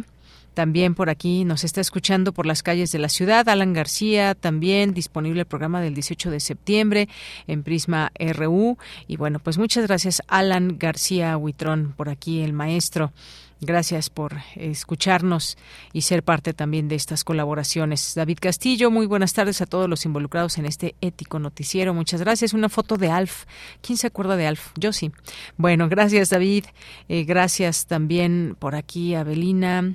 Eh, Jacqueline Díaz, muchas gracias. Y a todas las personas que nos sigan escribiendo, aquí les leemos. Erasmo, Erasmo Jaimes también dice buenas tardes para los pases dobles, gracias y saludos cordiales. Bueno, ahí ya está muy atento mi compañero Iván Martínez, que nos hará una lista para que pues él ya les dirá, seguramente ya les contestó, que pueden venir a recogerlos a partir del lunes de 10 a 3 de la tarde estos boletos. Para Sinergia todavía tenemos, si quieren, pues aquí hay más boletos. Bien, pues las 2 con 12 minutos, vamos con la sección de Corriente Alterna. Corriente Alterna. Unidad de Investigaciones Periodísticas. Un espacio de la Coordinación de Difusión Cultural de la UNAM. Bueno, pues ya estamos aquí en esta sección de la Unidad de Investigaciones Periodísticas de la que forma parte Eitan Balanzar, ¿así está bien? Itan, Itan. Itan, Itan Balanzar, estudiante de esta, eh, que forma parte de esta unidad. Y bueno, pues antes que nada, bienvenido. ¿Cómo estás, Itan? Muy bien, buenas tardes a todo el auditorio. Muchas gracias por la invitación. Oye, hoy nos traes un tema también igualmente interesante, que es la violencia contra los animales, y que siempre que pensamos en violencia contra los animales, pues nos vienen a la mente gatos y perros rápidamente, o quienes son vegetarianos o veganos, eh, pues todos los demás animales que nos comemos cotidianamente, pero también está este tipo de animales que muchas veces entretienen y se están matando entre ellos, como la pelea de gallos, las peleas de gallos. Cuéntanos. Bueno, eh, he de decir que yo soy costeño eh, del estado de Guerrero y es bastante muy común eh, encontrar este tipo de entretenimiento. pienso sobre todo, pues hay como un antecedente histórico que es como que vienen del oriente y justo el puerto de Acapulco, por su cercanía con Filipinas, pues nos da un lugar, una cercanía geográfica que bastantes de estos pueblos pues adoptaron esta práctica que es como la pelea de gallos, ¿no? Eh, en específico, yo soy de la costa chica de Guerrero y justamente eh, pues estos pueblos adoptan estas costumbres y más que nada no es como para criminalizar a las personas, sino más que nada es buscar qué significan para estas poblaciones este tipo de prácticas o qué simbolizan. Eh, en algún momento, pues nos encontramos en la capital con marchas para de alguna manera defender a los animales, pero pues también encontramos eh, en el enorme friso que es de esta enorme República Mexicana, también estas prácticas que se llevan a cabo, como lo son pues estas pelas de gallos, y, no, y justo pues el trabajo no busca criminalizar a la población, sino más que nada es dar a conocer a todos que también existen este tipo de, prácticas en otros lugares que son recónditos en la República Mexicana o que no son muy conocidos y que también tienen un trasfondo cultural detrás, ¿no? Y, que, y que simbolizan ciertas cosas para sus participantes. Muy bien. Oye, pues si te parece bien, Itan, vamos a escuchar ese trabajo que nos has hecho para seguir platicando. Sí. Adelante. Las moscas vuelan alrededor de las bolsas negras tamaño yumbo. La sangre gotea sobre la tierra. El olor es penetrante. Los asistentes beben cerveza y comen botanas a escasos metros de un montón de cadáveres de gallos mientras esperan la siguiente pelea. Corriente alterna. ¡Silencio,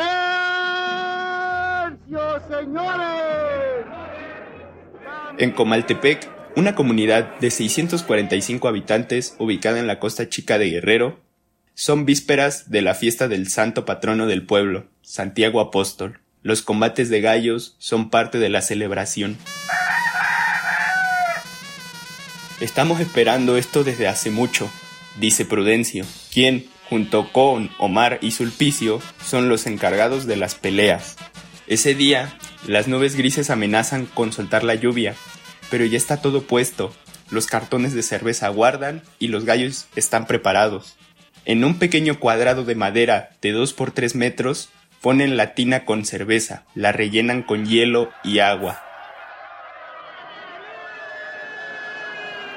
Acá no hay electricidad, pero sí mucho, mucho ingenio, dice Sulpicio en tono de broma.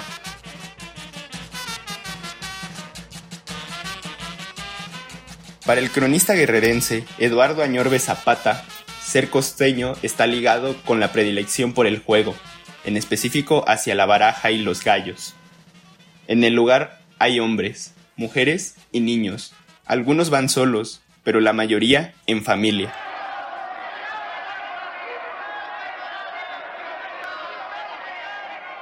La Ley de Bienestar Animal del Estado de Guerrero no considera las peleas de gallos crueldad o maltrato, al igual que a la charrería, según lo dispuesto en el artículo 43. En tanto, organizaciones internacionales como la Asociación de Veterinarios Abolicionistas de la Tauromaquia y del Maltrato Animal piden poner fin a esta actividad de entretenimiento en todo el mundo.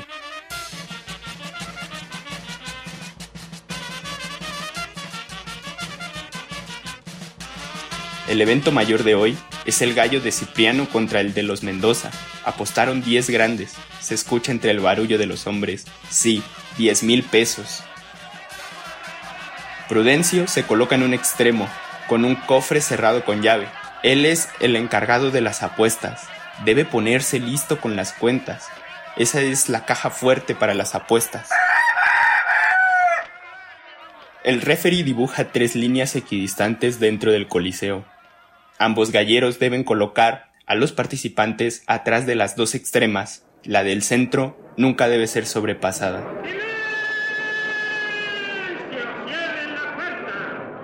Agarran impulso en la carrera para poder chocar en el aire en favor del espectáculo.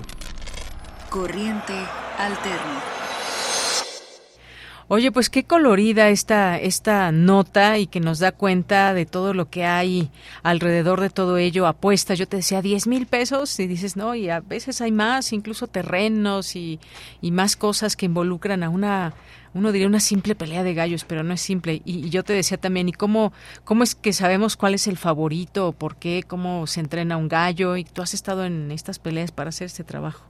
Sí, la verdad sí, luego pues la misma gente del pueblo se conoce y se tienen confianza entre los propios galleros uh -huh. eh, y pues la verdad también agradezco mucho a Alejandro Castro que me ayudó un poco a dirigir esta en, gran investigación porque él estaba aquí desde la Ciudad de México y yo estaba allá en Guerrero y justamente pues me brindó ciertas herramientas y ciertos consejos uh -huh. porque eh, en cierto sentido pues sí es un ambiente un poco complicado, uh -huh. digo estamos lejísimos y pero pues también me sorprende que iban familias y también iban niños y entonces también de alguna manera es un ambiente relativamente familiar, uh -huh. en donde pues también es parte de la identidad de los pueblos.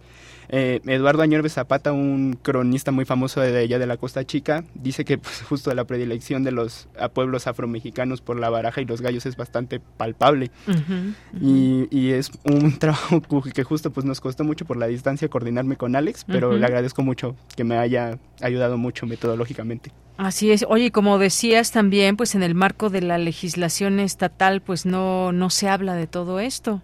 De hecho, también se pelea mucho por una legislación federal de maltrato animal, uh -huh. pero pues esa es una tarea que la República pues le deja a los estados y ya cada legislación local pues se encarga de analizar sus propios contextos uh -huh. y justamente pues no es como de criminalizar a los pueblos que hacen eso, sino más uh -huh. entender qué simbolizan y cómo podemos atender y sí justamente crear normas de ética en la que todos estemos de acuerdo y que pues puedan de alguna manera ser factibles en todos los contextos, que la República es bastante variada. Así es, y bueno, hay quienes hemos visto solamente las peleas de gallos en las películas, ¿no? Ahí con esta navaja y que traen en su en su pata, ¿no? Es como es como un alajero, luego a mí me sorprende ajá, porque son unos ajá. alajeros muy famosos y, ¿Sí? y, que parecen como de muy lujo y, y sacan el espolón ajá. y lo arman con un hilo muy especial. O sea, tienen como una especie de carácter ritual muy muy específico sí. en donde se prepara el gallo y en donde pues pueden ver los matices en la investigación, ¿no? Que va a salir sí, en, en, corriente el, el, fin de semana, pero pues sí. Y el que pierde, pues es el que cuelga el pico, como decimos, ¿no? Que pico, toca el pico. Toca, el pico con la toca, tierra, sí.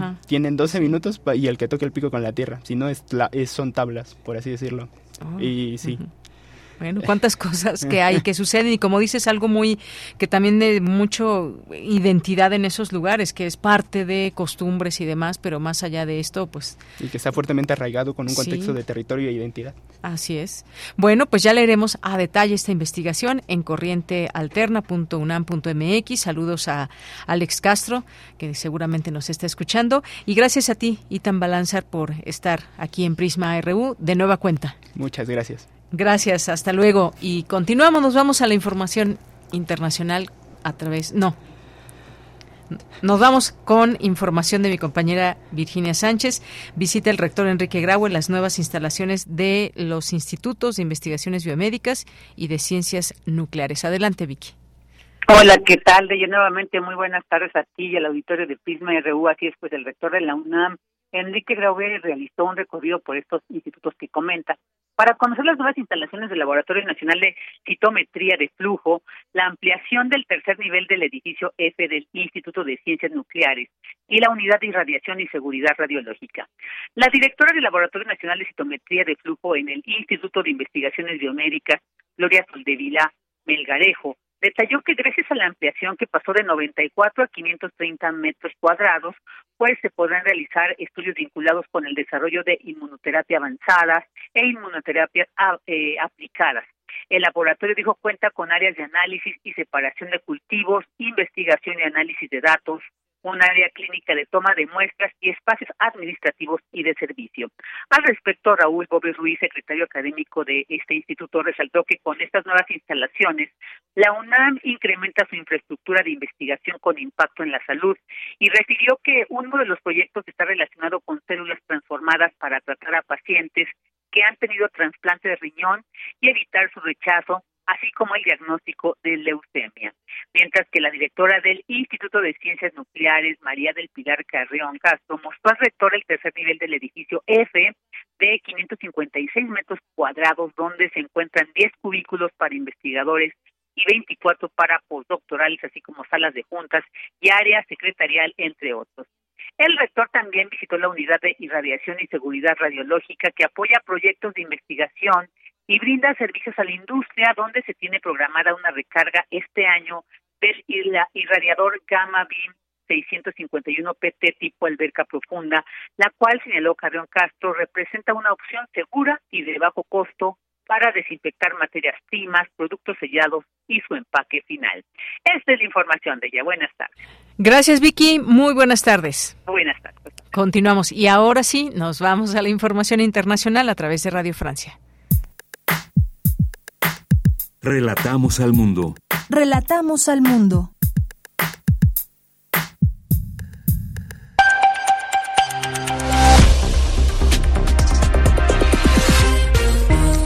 Bienvenidos al flash informativo de Radio Francia Internacional de este viernes 29 de septiembre. En la técnica nos acompaña Mathieu Leroy. Noticias. Paola Ariza. Aumentan a 90.000 la huida de los armenios de Nagorno-Karabaj luego de que este jueves las autoridades del enclave separatista anunciaran la disolución de su república en territorio de Azerbaiyán. El éxodo de los armenios se produjo una semana después de la ofensiva relámpago llevado a cabo por las fuerzas de Azerbaiyán. At the summit we will have important discussions on the future of the Mediterranean region. Es la voz de la presidenta de la Comisión Europea, Ursula von der Leyen, quien se reúne este viernes en Malta con los dirigentes de nueve países europeos del Mediterráneo para discutir sus posiciones en materia migratoria, un tema que está en el foco de la Unión Europea y que genera discrepancias. Ayer, por ejemplo, el bloque de los 27 no logró concretar la reforma de asilo que esperaban definir durante su reunión en Bruselas haberse alcanzado la mayoría requerida y, en consecuencia, al no haberse otorgado la confianza de la Cámara para la investidura, esta circunstancia se comunicará a Su Majestad el Rey a los efectos de lo dispuesto en el artículo 99.4 de la Constitución. Se levanta la sesión. Así anunciaba el Parlamento español que en una segunda y última votación rechaza la investidura del líder de la derecha Alberto Núñez Feijó como jefe del gobierno. Un fracaso esperado que abre la vía a una candidatura del presidente saliente Pedro Sánchez. Para lograrlo, Sánchez deberá obtener el apoyo crucial de los independentistas catalanes y si no lo consigue se convocarán nuevas elecciones. El gobierno brasileño prepara el envío de ayuda humanitaria al estado de Amazonas, donde se extiende parte de la mayor selva tropical del mundo, para hacer frente a una sequía extrema. Así lo indicó este jueves la ministra de Medio Ambiente, Marina Silva. Más de 50 personas murieron y unas 70 resultaron heridas este viernes en un ataque suicida contra una procesión religiosa en la provincia pakistaní de Baluchistan. La procesión festejaba el nacimiento del profeta Mahoma, una celebración mayoritariamente aceptada en Pakistán, aunque algunos la cuestionan al considerarla una innovación injustificada. Los atletas rusos fueron autorizados a participar bajo bandera neutral en los Juegos Olímpicos de París 2024 que tendrán lugar el 28 de, del 28 de agosto al 8 de septiembre. La decisión se tomó este viernes tras dos votaciones de la Asamblea General del Comité Paralímpico Internacional. Y hasta aquí las noticias en Radio Francia Internacional.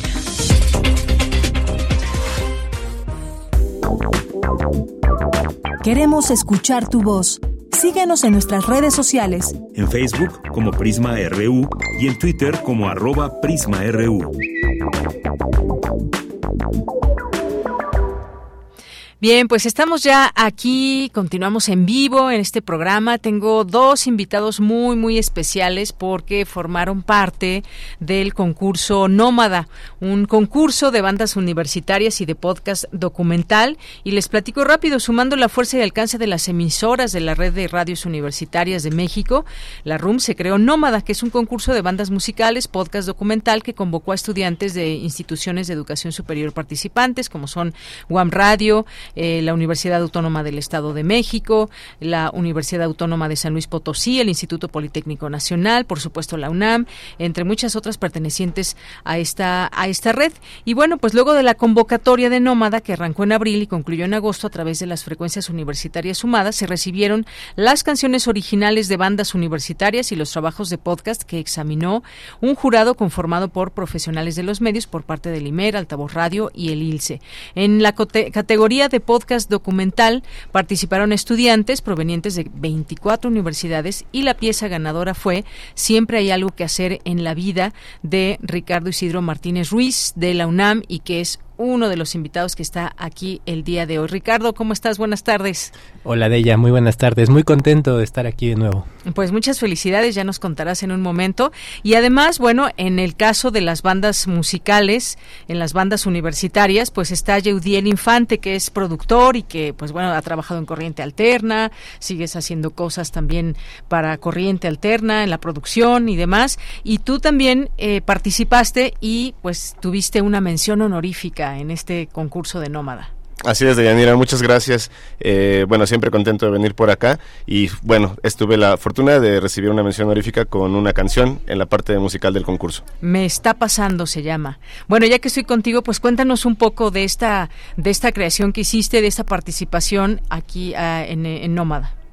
Bueno, pues eh, originalmente había pensado en, en acercarme al, al, concurso por la parte del podcast, ¿no? Este, uh -huh. pero bueno, no tenía un material que, que reuniera los requisitos de duración. Uh -huh. Entonces, bueno, este, dije, tal vez pudiera hacer una canción. Uh -huh. eh, me animé y bueno, la canción que envié es un, una canción que como dices se llama Me está pasando, es un blues, un blues uh -huh. que, que es, con, es un piano, guitarra, batería, saxofón de Carlos Maltos, un querido amigo que toca extraordinariamente. Uh -huh. Y bueno, es una canción acerca de um, que puede ser un retrato de cualquier momento en donde nos está pasando siempre, todos los días, algo que nunca nos había pasado. Ah, mira, qué interesante. Bueno, pues eh, muchas felicidades porque además tú te dedicas a la música, te dedicas a todo este tema que tiene que ver con lo, con lo sonoro y pues este reconocimiento sin duda muy importante, además del que te dieron en la Bienal de Radio recientemente. Sí, también nos llevamos el, el tercer lugar en categoría de podcast periodístico uh -huh. eh, con un trabajo que hice para Radio UNAM y, y, y la Unidad de Investigaciones Periodísticas uh -huh. de Corriente Alterna eh, UNAM también. Así es, bueno, pues doble felicitación, Yeudiel. Muchas gracias, querida. y gracias. bueno, pues también está, como les habíamos dicho, Ricardo Martínez, que justamente con, pues, con Poetas Errantes participó también en el podcast eh, documental Siempre hay algo que hacer en la vida.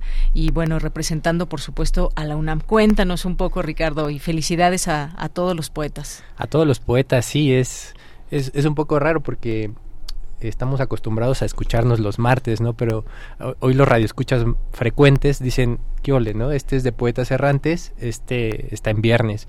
Y es que, pues eso, con la noticia y, muy contento de compartirles que, eh, pues sí, que resultamos ganadores, ¿no?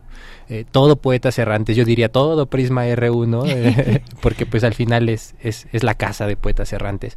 Y de hecho, esta esta, este podcast, esta cápsula con la que ganamos, uh -huh. pues es una cápsula que se presentó aquí un martes, vamos, un martes más de Poetas Errantes, ¿no? Uh -huh. Así que cuando a los radioescuchas que, que están siempre aquí con nosotros, los amigos vengan y les digan, oye, ¿sabes qué? Que escuché, les pueden decir que lo escucharon primero ustedes, ¿no? Porque efectivamente ustedes lo escucharon antes, antes que ningún otro lado. Así es. Bueno, pues sí, efectivamente, que ya hemos escuchado y que además sacan todas estas historias justamente de todo lo que van viviendo, lo que, lo que va pasando, porque ha sido ya también una trayectoria que han tenido, digamos, una evolución y una madurez, porque pues eh, ya van juntos varios años, empezaron muy chavitos, siguen estando muy jóvenes, pero ya han pasado algunos añitos, ¿no? Sí, ya algunos añitos, ya después de 237 cápsulas, eh, transmitidas aquí en Prisma RU. Bueno, no, es que nosotros estemos creando quizás contenido para para distintos concursos, pero efectivamente el, espacio que se nos ha abierto aquí, no, eh, el cual nunca nos cansaremos de agradecer, eh, es un espacio que, que pues ahora ha servido para esto, ¿no? O sea, tuvimos la oportunidad, vimos la convocatoria y teníamos ahí el programa de Alem, ¿no? un programa que, que, vale mucho la pena compartir. Bueno, que en realidad es el primero de una serie de cinco, que, de cinco que también se han estado transmitiendo por acá. Eh, y bueno, la historia de Rosy que vale mucho la pena, ¿no? Acercarnos eh, simplemente al, al, modo de vida de, de, estas personas en situación de silla. Eh, pues eso, compartirlo y ahora a través de, de este premio pues con la esperanza de que, de que mucho más personas puedan conocer la historia ¿no? de, de estas personas en situación de silla y pues que se acerquen, ¿no? que se acerquen a, a Alem, eh, eso, ¿no? Claro, pues muchas gracias porque además una historia pues muy sensible que nos acerca justamente a todas estas personas que pueden estar en una condición distinta y que siempre hay que pues darnos la mano y esa es una historia muy padre porque alguien justamente inició diciendo ¿y por qué no tiene una silla de ruedas? ¿y por qué esta persona no le estamos ayudando? y así, así como esta solidaridad llegó a, a esta posibilidad. Exacto, recordando, digamos, la historia que, que nos contaba Rosy, pues ella nace con escoliosis y entonces en realidad no es una persona en situación de silla que lo esté a raíz de un accidente. Por ejemplo, ella toda su vida estuvo en una situación en la cual no podía moverse igual que, que la mayoría de las personas.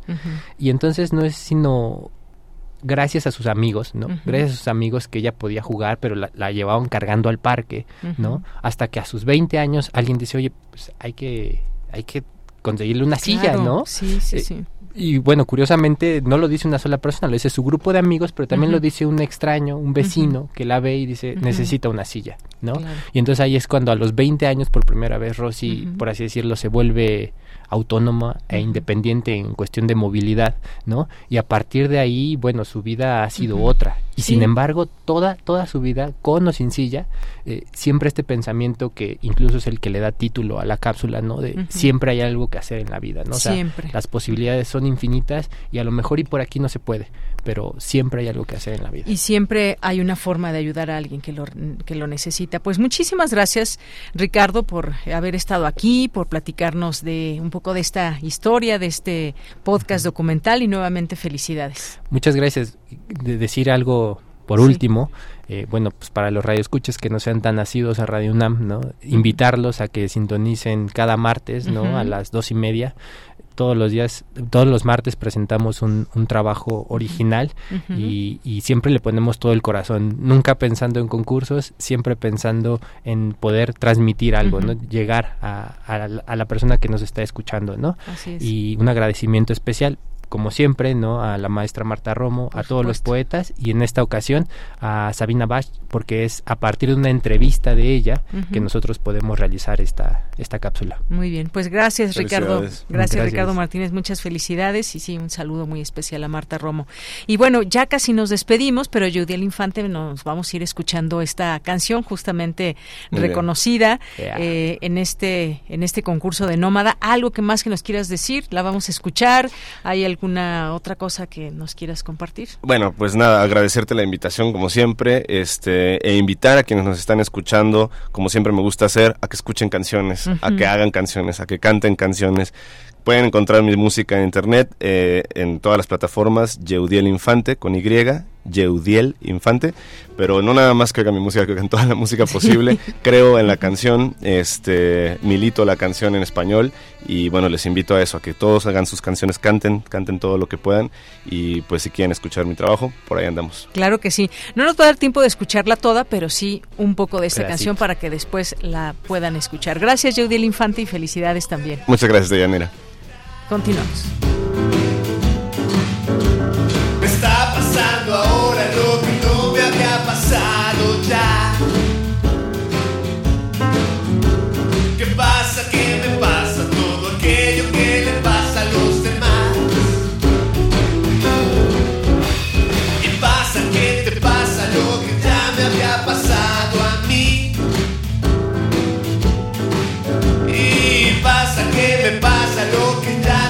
Pasado a ti.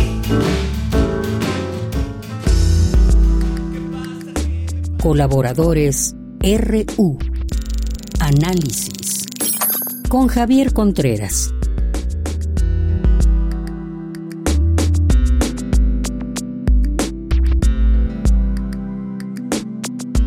Bueno, pues ya estamos aquí en nuestra siguiente sección que tenemos, que es Refractario RU. El maestro Javier Contreras ya está listo aquí para platicar con nosotros distintos temas. Y bueno, pues antes que otra cosa, te doy la bienvenida, maestro Javier Contreras, que es profesor de la Facultad de Derecho y de la FESA Catlán. Buenas tardes. Hola, ¿qué tal, Deyanira? Muy buena tarde para ti, para todo nuestro amable auditorio en Prisma RU. Esta semana ha sido una de, pues, interesantes sobresaltos en la vida política nacional y sobre todo en la semana en la que conmemoramos ya el noveno año en el que no se tiene noticia de los estudiantes desaparecidos de la Escuela Normal Rural de Ayotzinapa, Isidro Burgos. ¿Por qué mencionar este tema? Bueno, no solamente para no dejar en el olvido este tema, que se trata posiblemente de un caso sin parangón en tanto desapariciones forzadas en el Estado mexicano, sino de la relación manifiesta que existe ahora entre el aspirante a la candidatura por el gobierno de la Ciudad de México, Omar García Harfuch, y la construcción de la llamada eh, y mal famosa verdad histórica del tiempo del presidente Enrique Peña Nieto y del entonces Procurador General de la República Jesús Murillo Caram. Esto fue dado a conocer por el subsecretario de Derechos Humanos Alejandro Encinas en la presentación del segundo informe de la Comisión de la Verdad para Ayotzinapa. Y se trata de uno de los eventos más controversiales, complicados y, si me permiten la palabra, dolorosos. Hablar acerca de esto no es hablar eh, solamente del principal caso de desapariciones forzadas del que tenemos noticia e investigaciones contundentes en México, puesto que existen varios, dicho sea de paso, sino que ahora involucra también el ambiente político de la capital al eh, reconocer como parte del grupo de personas que estuvieron involucradas en la confección de la verdad histórica a quien se comienza a antojar como el candidato preferido de la eh, cúpula del partido Morena para competir por la candidatura del gobierno de la Ciudad de México y eventualmente ser la carta para competir en la capital. Esto es muy interesante, es importante porque se menciona en varios medios y también en los diferentes trascendidos que se trata en todo caso de la persona que preferiría la ex jefa de gobierno Claudia Sheinbaum para que le sucediera, o en este caso en específico a Martí Batres pero con las revelaciones realizadas por Alejandro Encinas, se desvirtúa y desmiente también la propia información brindada por García Harpuch, en tanto que él no participó en la confección, en la redacción de la verdad histórica. Tenemos ahora dos versiones, la de la Comisión de la Verdad para Ayotzinapa y la de el posible candidato por el gobierno de la Ciudad de México. Es delicado porque no solamente estamos hablando de la verdad y la justicia para las y los desaparecidos, sino que en caso de que esto sea verdad, que sea la auténtica, la versión brindada por Alejandro Encinas, de verdad es la persona que estaría apoyando el partido político Morena para dirigir los destinos de la capital los próximos seis años, me parecería no solamente algo imprudente, sino cínico, desvergonzado y hasta miserable. Es, bien, pues ahí este tema que es sin duda muy importante porque efectivamente la pregunta es ¿cambiaría o cambia el escenario político de la Ciudad de México cuando se está viendo involucrado este nombre más allá de la defensa que ya salió a mencionar eh, Claudia Sheinbaum y el propio presidente? Una cosa es haber estado en una mm, pues en una reunión reunión pública que dijo hacer parte de la verdad histórica. Así que bueno, pues esto por supuesto tiene que ver mucho con lo político qué fuerzas se están moviendo en todo ello, pues ya iremos conociendo un poco más de esto y sobre todo cómo se mueven estos escenarios políticos aquí en la Ciudad de México. Y Javier, hay otra cosa, retiene Estados Unidos millones de dólares a México por lo que ellos denominan como falta de acciones en el combate de fentanilo y bueno, pues tenemos una reunión en puerta de alto nivel la próxima semana donde eh, pues se hablará seguramente de todo esto, una delegación de Estados Unidos que viene aquí a la Ciudad de México. Así es, querida Deyanira, el Congreso de los Estados Unidos, particularmente la Cámara de Representantes, lo que sería el equivalente a nuestra Cámara de Diputados, de mayoría republicana, ha determinado retener más de 60 millones de dólares que venían con destino a México por paquetes de asistencia y de ayuda en materia de cooperación, como lo hemos tenido desde hace muchos años con el gobierno de los Estados Unidos. La noticia no se encuentra en que existan esos programas, eso es lo normal, sino en la retención de estos fondos, acusando precisamente al gobierno de México de una falta de proactividad o una inactividad plena en tanto el combate al tráfico y producción de fentanilo. Esto es algo que el presidente López Obrador ha desmentido en varias ocasiones en la conferencia matutina, mencionando que México no es un país productor de fentanilo. No obstante, desde las autoridades estadounidenses se menciona que sí hay laboratorios de producción de fentanilo en el país y que no solamente se produce, sino como es obvio, se trata también de México como un país de tránsito, de trasiego de esta droga en lo particular. Estados Unidos ha reclamado mucho a México al no contar con un mayor apoyo para el combate al narcotráfico, específicamente en el tráfico de esta droga. Sin embargo, hay que recordar que el problema de consumo mayoritario justamente se encuentra en nuestro vecino del norte y es la, la pregunta que se suele redirigir constantemente. Muy bien, aquí se trabaja desde la materia de seguridad para evitar que este eh, que esta droga se siga traficando. No obstante, ¿qué esfuerzos se han hecho allá para evitar que se siga consumiendo y combatir directamente el problema de adicción por el que atraviesa ese país? Una de las partes económicas eh, que tú bien resaltas es la existencia de este próximo diálogo económico de alto nivel, el DEAN, ah, para lo cual hoy la secretaria de Relaciones Exteriores y la secretaria de Economía, Alicia Bárcena y Raquel Buenroso, respectivamente, han acudido en visita del secretario de Estado, Antonio Blinken, allá en Estados Unidos para hacer la preparación de esta reunión bilateral. Se trata de algo muy importante, puesto que en el DEAN se sabe ya que no solamente se han discutido temas estrictamente económicos, sino que los temas de migración han sido protagonistas y en esta ocasión seguramente se hablará también acerca del combate a las drogas, particularmente el fentanilo. Bien, pues veremos qué pasa entonces en esta reunión y cuáles son los acuerdos. Y bueno, por lo pronto también ya hubo una respuesta del presidente en la mañana respecto a todo esto. Y hay que decirlo, pues es de parte del Partido Republicano. Y luego está este último tema a abordar, Javier. Avanza la impugnación de Marcelo Ebrard. ¿Qué debe hacer el partido de Morena respecto del recurso promovido por el ex canciller? ¿Cómo va avanzando o cómo, o cómo va pues enterrándose este tema? ¿Cómo lo ves? Marcelo Ebrard en su momento promovió un, un recurso, mejor dicho, un procedimiento llamado Juicio para la Protección de los Derechos eh, Político-Electorales del Ciudadano, donde justamente arguye que el partido político Morena ha violentado sus derechos político-electorales al no atender su solicitud de impugnación respecto de estas eh, inquietudes e inconformidades en el proceso de elección de coordinador o coordinadora de los comités de la Cuarta Transformación, de defensa de la Cuarta Transformación. Para ello vimos varias diatribas, eh, vimos varias eh, puestas en suspenso, largas por parte del presidente del partido, Mario Delgado, y donde se terminó por resolver que no había existido ningún tipo de eh, de mal comportamiento, digamos, en este proceso para la elección de la coordinación que ahora recae en Claudia Sheinbaum y que se trataba entonces de un ejercicio estadístico y muestral perfectamente bien conducido. La problemática radica en que Marcelo Ebrard sigue insistiendo en que no se le ha respondido la solicitud de su impugnación, es decir, ni le han dicho si sí o si no, y esta falta de respuesta es que lo motivó a acudir al Tribunal Electoral del Poder Judicial de la Federación y es allí donde tiene este primer triunfo. El Tribunal Electoral ha mandatado a la Comisión Nacional de Honestidad y Justicia del Partido Político Morena a que se le dé una respuesta formal al ex canciller acerca de esta impugnación promovida por él y por su equipo.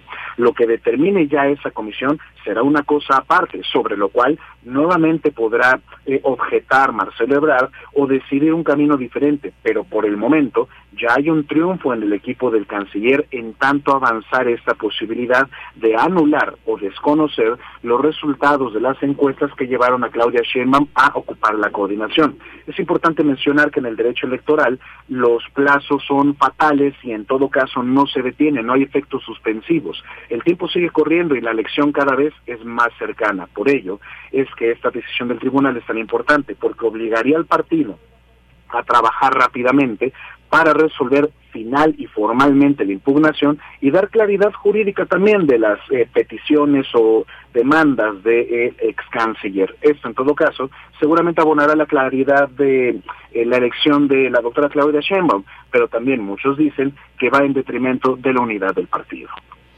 Muy bien, bueno, pues Muchas gracias, como siempre, Javier Contreras, por este tema que también hay que darle seguimiento, por supuesto. No fue cualquier cosa que alguien, pues, esté, si no rompiendo eh, con Morena, sí haciendo uso de esta posibilidad de, pues, decir lo que no le gusta y que esté llevando a esta, digamos, impugnación. Así que también otro caso que estaremos por ver en qué termina finalmente. Muchas gracias por lo pronto. Muchísimas gracias, Deyanira, y para todo nuestro amable auditorio, cuídense mucho y que tengan un estupendo fin de semana. Igualmente para ti, Javier, un abrazo y nos vamos con Dulce Wet y su Melomanía RU. Melomanía RU con Dulce Wet.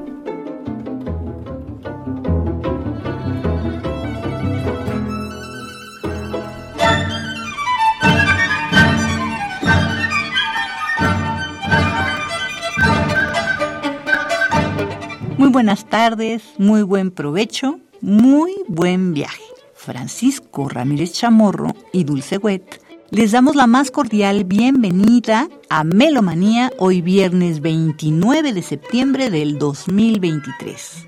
Un día como mañana 30 de septiembre, pero de 1908, nació el violinista ucraniano David Oistrakh Interesantísima carrera, desde muy joven mostró un talento excepcional, estudió el instrumento desde los cinco años, primero ingresó al conservatorio local hace un siglo en 1923 y diez años más tarde ya era profesor de este mismo conservatorio de Moscú, fue ciudadano ruso, permaneció en su patria en toda la Segunda Guerra Mundial, tocando para las tropas durante la invasión nazi y al terminar la guerra salió de Rusia para tener una grandiosa carrera profesional.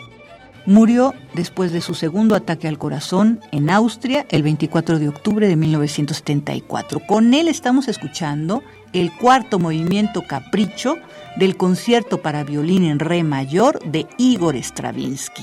Esto es música del álbum Archivos históricos rusos con David Oistrakh, grabaciones entre 1939 y 1968. Esta que estamos escuchando es de 1968, producido por Brilliant Classics y la Federación Rusa, con David Oistrakh, 1908-1974, violín, la Orquesta Sinfónica Estatal de la otrora Unión de Repúblicas Soviéticas Socialistas, y la dirección de Gennady Rozdevensky.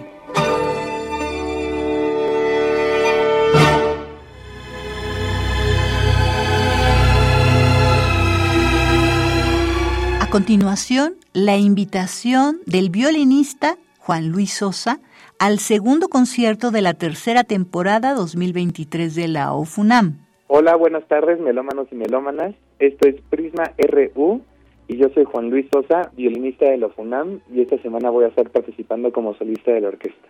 Les voy a platicar un poquito del programa de este sábado 30 de septiembre y domingo 1 de octubre.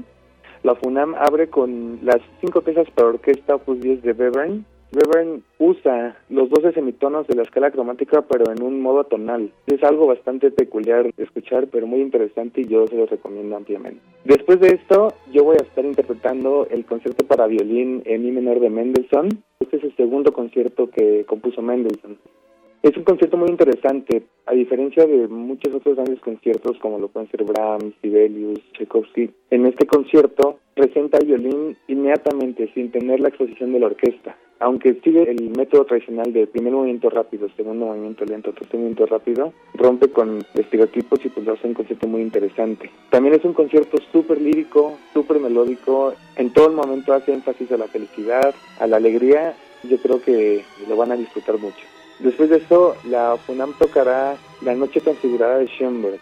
Esta obra originalmente se compuso para sexteto de cuerdas. Yo les recomendaría, si pueden escuchar primero el sexteto, para después poder venir a escuchar la versión de orquesta. De las más importantes del repertorio de música de cámara y de las más importantes también que compuso este compositor tiene mucha información y el chiste de esta obra es poder hacer que la parte que tiene la melodía sobresalga sobre los demás. Es una de mis obras favoritas, la disfruto mucho. También yo tuve la oportunidad de tocar en sexteto y estoy seguro que la van a disfrutar también mucho. Ojalá puedan asistir.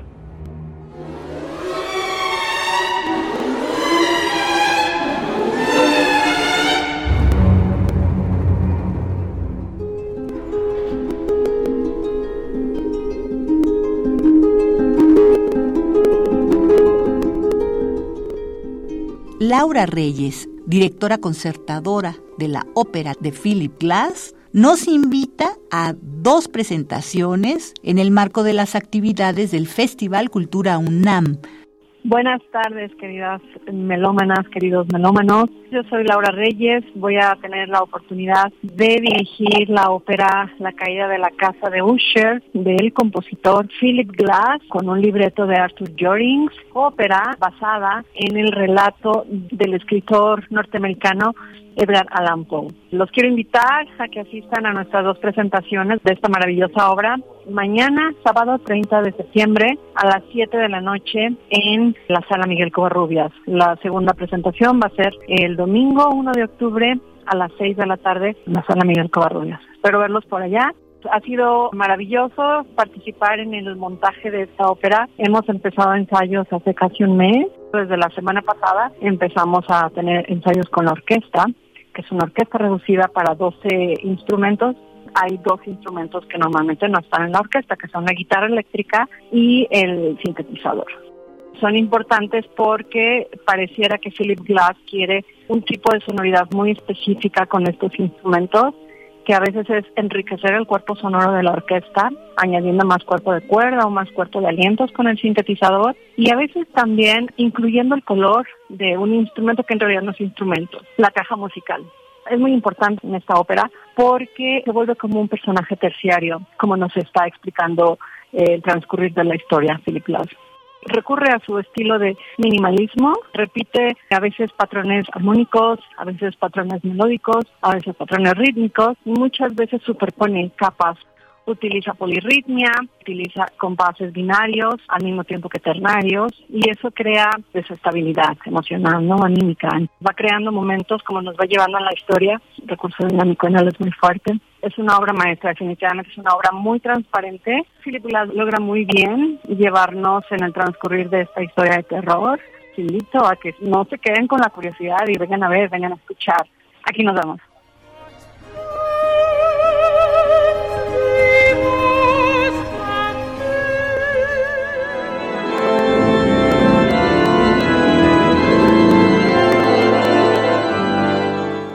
Muy buenas tardes, estimados amigos melómanos de Prisma RU. Mi nombre es Gustavo Delgado Parra, director del Festival Internacional del Órgano Barroco.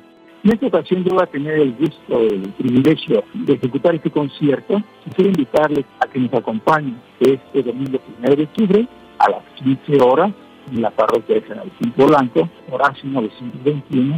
Iniciamos con la fantasía mayor de W573 de Juan Sebastián Bach la segunda obra es el segundo libro de órgano de mi autoría del Estado Delegado. Continuó con el coral número 3, el número de César Frank. La cuarta obra es La aparición de la Iglesia Eterna de Olivier Messiaen. Después, Alegraciones de Domenico Cifuelo. Para concluir la sexta obra, La Fantasía y Fuga en la menor BWV 561 de Juan Sebastián Bach. Es un programa que les invitamos a disfrutar justamente pasado mañana, este domingo 1 de octubre a las 15 horas. Quedan cordialmente invitados. Gracias.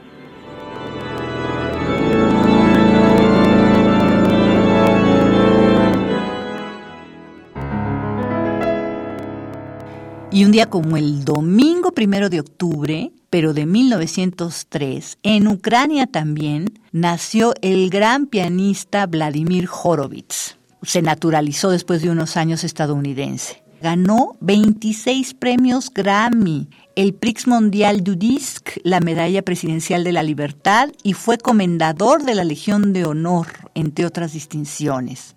Horowitz comenzó su aprendizaje de piano a muy temprana edad e ingresó al Conservatorio de Kiev en 1912. Ya en 1919 estaba graduado después de siete años y su fama creció enormemente al poco tiempo de que inició primero una gira por Rusia, donde le pagaban con pan, manteca y chocolate en lugar de dinero por la ruina económica del país tras la Primera Guerra Mundial. Con él estamos escuchando el Nocturno Opus 62 número 1 en Si mayor de Frédéric Chopin. Esto es música del álbum Horowitz The Last Recordings. Es un disco producido en 1990 por Sony Classical, con Vladimir Horowitz en el piano.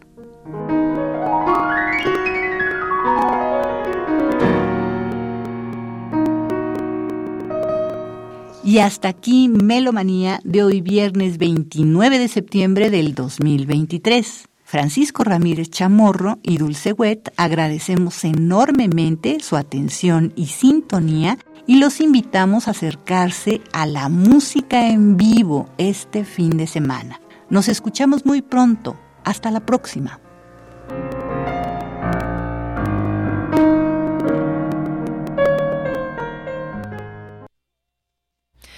Bien, pues muchas gracias, Dulce Wet. Ya casi nos estamos despidiendo y que es viernes por ahí. Jorge Morán Guzmán nos pidió, ay, la canción del caballo negro, ¿verdad? El caballo negro en guitarra. Ahorita estamos buscando una versión para que nos podamos despedir con ello. Y pues muchas gracias por esta semana a ustedes, Radio Escuchas, que nos sintonizan aquí en Radio UNAM. Eh, gracias, Marco, Denis, Arturo, Enrique, Iván. Muchas gracias a todo el equipo eh, que hace posible esta transmisión. Yo soy de Yanira Morán y con esto nos vamos a despedir pedir, aunque sea un poquito de esta música que nos pidió Jorge Morán Guzmán.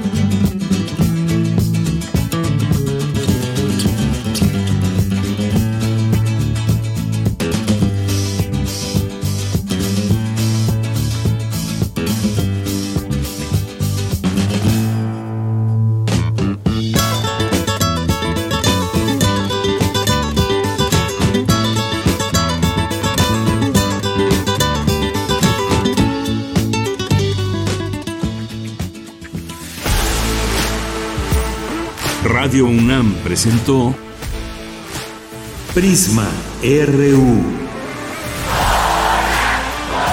Una mirada universitaria sobre los acontecimientos actuales. Prisma RU. Relatamos al mundo.